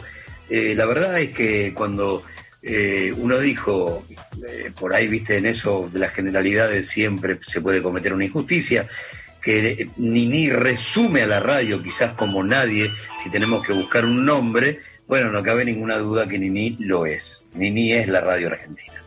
Muy bien, nos vamos a, empezar a despedir acá, Gustavo. Quiero recordarles a todos que pueden volver a escuchar estos preciosos fragmentos de la historia que Gustavo Campana eh, va seleccionando domingo a domingo en la web de Radio Nacional, que es www.radionacional.com.ar y que también los programas están subidos en formato de podcast a Spotify, así que si escuchan a través de esa plataforma, también pueden buscar estos programas y, volver a escucharlos o escuchar alguno que les interese especial o, o particularmente. Gustavo, una vez más un placer enorme, te mando un gran abrazo y vamos a volver a encontrarnos. Sí, señor, el domingo oh, barra el fútbol se nos vino, se nos vino de repente el fútbol, y así que estaremos en, en cualquier otro día, o en el mismo día en otro horario, ya veremos cómo se acomoda, pero habíamos armado una tarde que no sabíamos hasta dónde se extendía y el fútbol ya volvió. Muy bien, bueno, pronto entonces más información sobre eso. Gracias Pato Yulce, gracias a Horacio Prado, nuestro operador. Nos volvemos a encontrar entonces en estos días. Esto fue un siglo de radio. Sigue ahora la información en Radio Nacional.